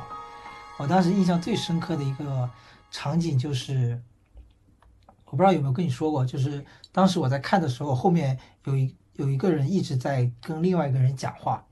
一直输出的，但是我我就有点因为电影都快了，看了快一半了，已已经有点受不了了，然后就跟他说，然后他就很和善的跟我凑过来，就是他坐我后面，然后很和善的凑过来跟我说，因为他的先生是一位盲是一位盲人，只能只能听，所以说他只能通过耳朵来跟他叙述剧情。当时我就在想，哎，他这部传记电影讲的是一位作曲家，所以说他是有音乐作品的。那么他其实也是蛮能欣赏到、get 到这部电影的大部分的信息的，我觉得。嗯因为他是有日语的日语的部分在嘛，所以说他必须需要通过他的爱人来通过口口头上的描述来转达，嗯不然的话，电影这种媒介形式，盲人就很难欣赏到。也就只有音乐类的这种电影，它可能能够获取更多的一些信息吧。嗯然后像《举水月在手》这部电影里面也呈现了很多诗的部分嘛，有些诗的部分你在那里看他的诗句，其实他很快就看过了，或者你阅读速度比较慢的话，他马上就要到跳到下一帧了。然后有些诗句是他会精心的去吟诵，但是在那个场景里面，你是很难一下，我觉得也挺难一下就带入到他诗的情景当中的。诗这种东西，有时候还是要自己一个人去读的时候去感受，会更有力量吧。嗯作为一个不读诗的人，不懂你在说什么。你不是写过诗的吗？嗯，写的打油诗嘛，打油诗也是诗呀。现代诗、现代诗和古代诗之之区别。现代诗就把一句话换三行。现代诗，我记得我之前听过翰林侠里面一节课，就是说现代诗和古代诗的区别，就是说，古代诗用一些比较，比如说我们说用文言文，就是用更减少的文字来表达场景，它最后呈现出来的其实是描述性的场景。但是现代诗想，其实用的是一些描述性的语词来表达出一些更深刻的一些内涵在吧，有点这种意思。其实也是一个问题，就是说你简单的艺术形式，古人都帮你完成了，就像现在的一些现代主义的作品嘛，就说因为你可以走的路已经变少了，就嗯只能去选择一些可以在外行人看来就是说标新立异的也好，还嗯是一些晦涩难懂的东西。就是你想不重复的创作的话，只能走一些不太寻常的路了。嗯。就在十二月份的时候，又上映了一些新片吧，对，就是也是在我们录这期节目的这个周末，嗯。呃，我我是在前一天看了《拆弹专家二》，一开始我是没有准备看的，但是后来呢，还是还是信了豆瓣的邪，啊、还是在豆瓣上看到它的评分有八点零。嗯你要你要知道，一个港片在豆瓣上能有八点零的水平，那么在我的心里，上一部这样电影应该是《无双》，评价当时也是很高的。我还记得那个电影我是在武汉看的，刚好那时候在武汉玩的时候看到有这样一部电影，就抽空去看了一下。所以，呃，尤其是这几年港片算是示威吧，口碑直线下滑，这是很常见的一件事情。尤其是之前的一些算是名导演，许克、王晶、王家卫，就是他们拍的一些新作品，大家认可度不算特别高。然后港片没落也有一段时间了，所以能出现一部评分算是很不错的港片，所以当时还是想着要么去看一下，就昨天晚上就去看了一下。啊，顺顺带一提，八月挺喜欢看港片的，这种打斗的警匪之间的故事的。然后，呃，看完我的感觉是啊，就没有达到我的心理预期，因为我心理预期的八分港片不只是这个水平，就它表现的东西，就是场面是没有问题的，但是还是一个问题，就是呃，场面没有问题，剧情上也没有硬伤，但是还是总感觉缺了点东西，嗯，它还是过于直白了。还是没有达到一个度，是吧？对，他就他想想表达的东西还是那些，就是一个人从从从好到坏，然后再到醒悟这样一个过程嘛，比较流程了。我们在录这期播客当天看了一部电影《心灵奇旅》，英文名也叫 Soul。Say it's alright.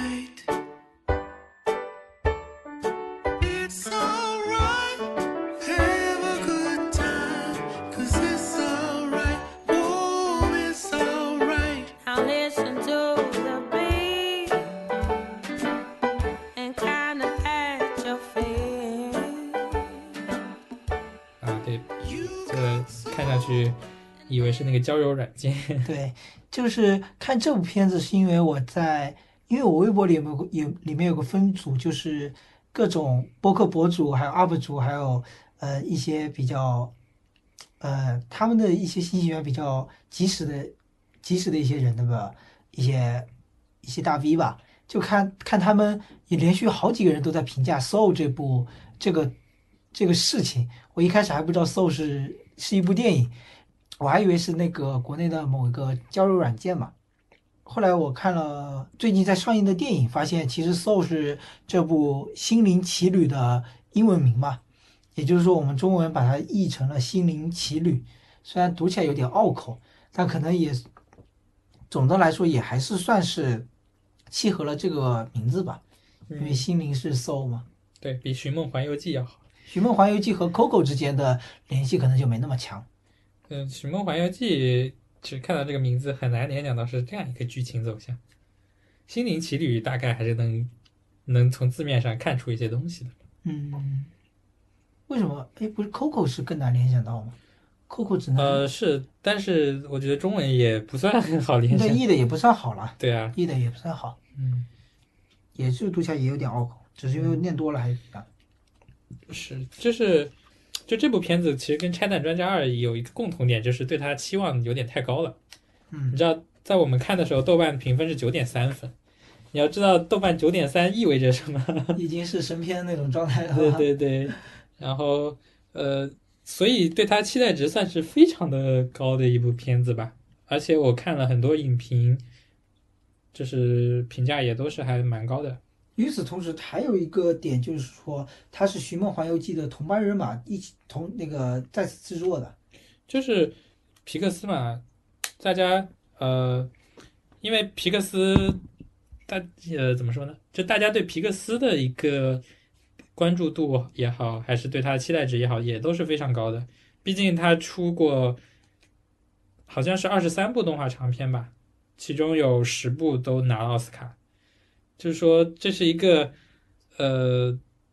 这是一个很神奇的工作室，它的每一部片子都能给你一些惊喜。嗯包括《寻梦环游记》，还有之前的那个《头脑特工队》嘛，嗯，它就是有一种感觉，就是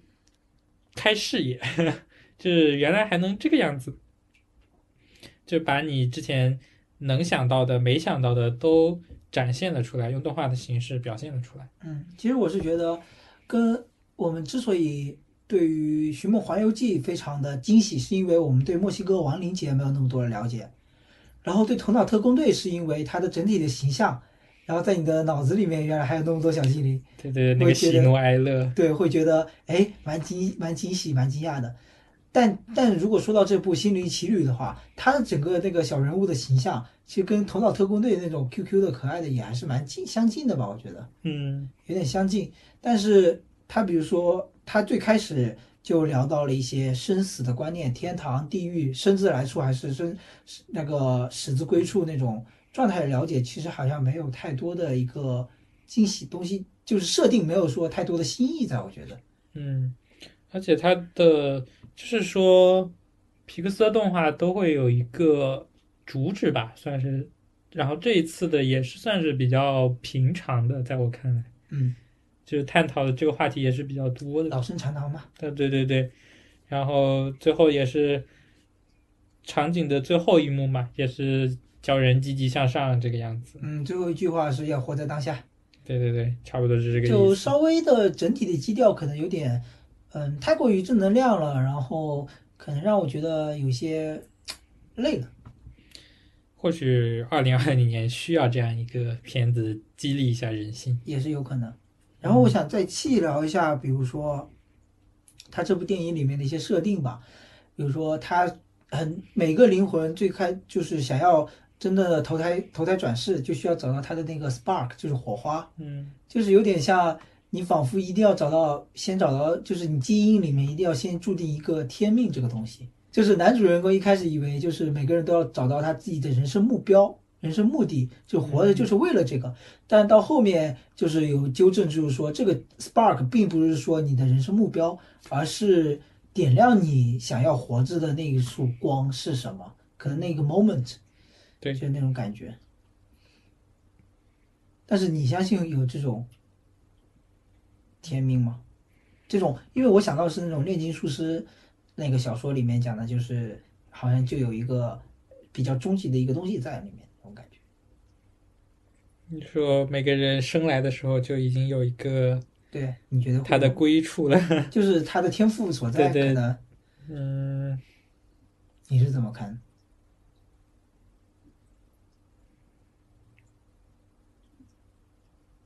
我觉得他这个东西，嗯，往往好积极的方面来说，它可能就像一个强心剂，增强你的信念。可能有些人真的就在这方面做出了一定的贡献。然后你回溯开来，他说我从小就这样说服我自己。哎，挺神奇的。嗯，哦，就第一眼看到那个灵魂的感觉，就想起了那个是叫什么原子的电子显微镜的那个扫描图吗？你有印象吗？那个颜色，它的配色应该是经过了一定的研究和设定的，嗯。我觉得，因为有点稍微有点带着梦幻梦幻的那种宇宙的那种空间感的那种感觉在。其实让我一个，因为我今天下午刚看完那个《木鱼水星》的库布里克的讲解嘛，它里面就回放了一段二零零一太空漫游的那个状态，就是穿越那段穿越那段长达好几分钟的那个那个场景，就是很多迷幻的五五彩斑斓那种颜色的场景，其实也是能让人比较容易联想到宇宙这个这个这个光的那种感觉吧。嗯。然后这部电影我印象比较深刻的还有一个点就是，那个那句“大师我悟了”的那种状态，就是那个女萨克斯手嘛，跟跟男主说，就是小鱼和老鱼的故事，就是我当时就在想，弹幕里肯定在讲“大师我悟了”。就是说你可能一，你可能一直以来追求的东西，当你追求到的那一天，索然无味。这是男主的疑惑嘛？然后大师就说：“其实你一直在大海里，你去追寻大海，但其实你一直已经在大海里了。”就有点，嗯，我感觉还是有点太生硬了吧。嗯虽然说他想看，他可能想造成那种点悟的那种感觉，嗯，说到底还是对皮克斯的期待比较高。嗯，也有可能是因为我们这个亚东亚语境下这种事情已经太多了，可能对于他们来说，这种东西可能会比较，哎，比较几点醒的那种状态在。嗯这说明了以后不要抱着太大的期待值去电影院看电影，哎，这 也是个问题。也是，都不要抱太大期待，可能会有惊喜。对，就我那个时候看无双的时候，其实没啥期待值的，后来看完之后觉得很惊喜。嗯，可能人生也是这样，不要幻想着自己能达到多高的成就。这就开始了心灵鸡汤心灵。鸡汤，我靠！其实我最后想讲的一个点就是那个二十二嘛，嗯，为什么他最后获得了 Spark？就是影片里的感觉，就是因为他感受到了那一刻，对，我就想说，想要生下来。因为你记不记得，就是心灵心灵学院里面，他是没有感觉、没有触觉、没有味觉、没有嗅觉的。嗯就是让我想说的，就是说他到了人世间当了一天人，他能真切的感受到了那种呃触觉、味觉、嗅觉感觉，他他是真正的就是嗯感受到了做人的一个状态。相比于而言，他之之前为什么不想下界当人，是因为他觉得他都知道了，他被那么多几千年来被那么多老师上过课，他排名第二十二。嗯说明他排的很前面，因为到后面死的人都是排在一千多亿后面了。他上过，他听过那么多伟伟大的哲人先人讲过讲述过人生是怎么样，人生是怎么样，他以为他就懂了。嗯就有很多道理是因为道理我都懂，为什么我做不到？是因为你没有真正的去体验，你没有真正去做过这些事情。嗯，就他以为他听了那么多哲人的道理，他就了解了这个人世间也就这回这么回事儿嘛。但是真正的只有当他接触了这些东西之后，感受了就是身体器官那种带来的东西，它是有更加你无法言说的影响对你是存在的。这想起了那个，如果剥夺掉了你所有的感觉之后，那样一种状态下，你还能不能感觉到自己的存在？嗯，就你没有了视觉，没有了嗅觉，没有了听觉，也给也触摸不到任何东西的时候，嗯，就是你你在在你的观念里面，你这个人还是不是存在的？所以我觉得在那种状态下，在你说那种状态下，就是有比较相信有灵魂论的人，灵魂、身体二元论的人，他们所谓的那种灵魂也是丧失一部分的。嗯，就这两个东西是无法这么纯粹分离的。那时候倒是看完之后，走在路上就突然想起了，这以前不是有一个很火的话题嘛，就是灵魂有没有重量？这个我们之前那期节目也有聊过了，嗯，是，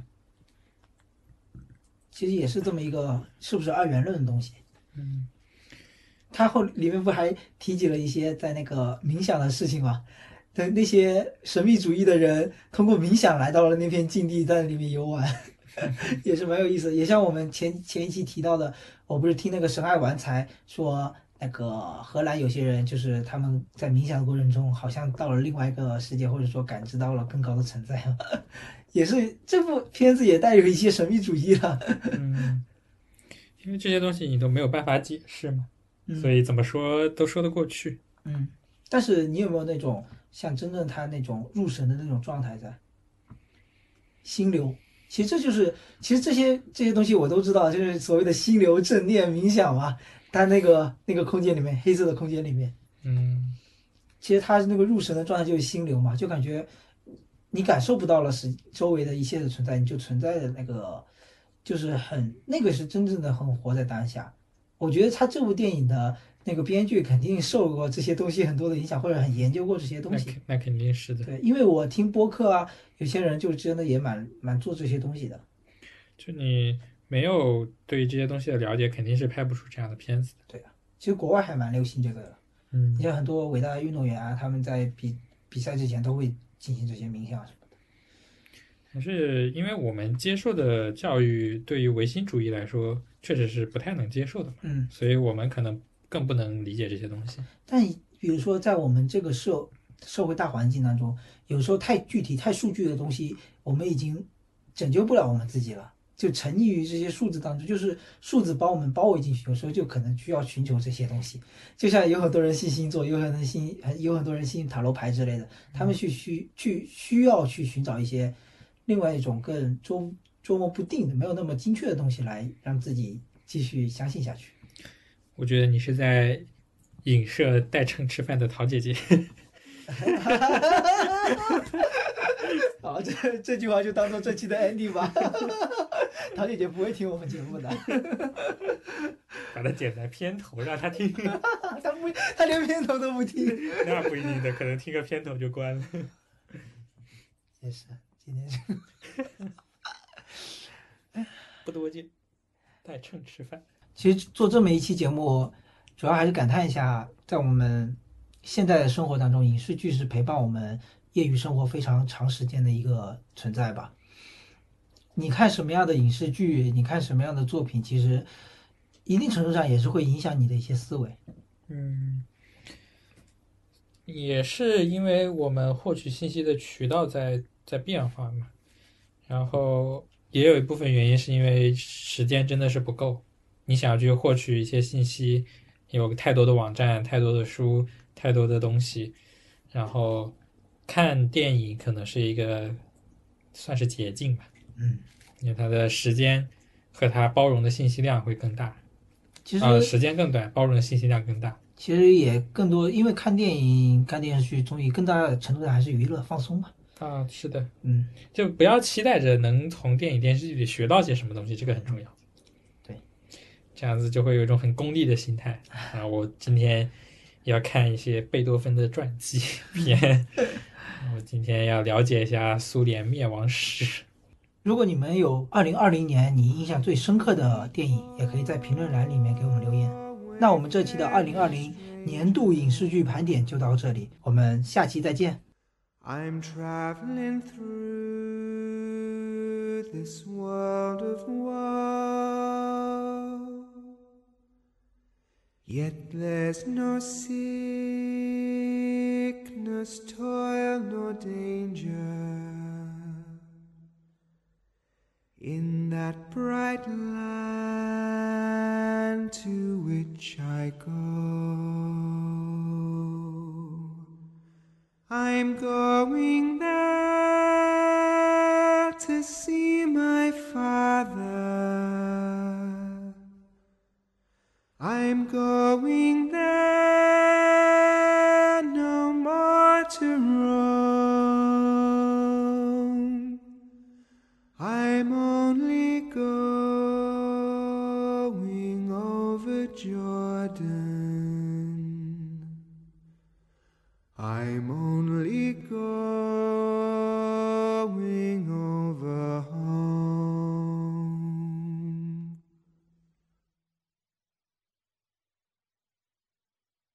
I know dark clouds will gather round me. I know my way is rough and steep, but golden.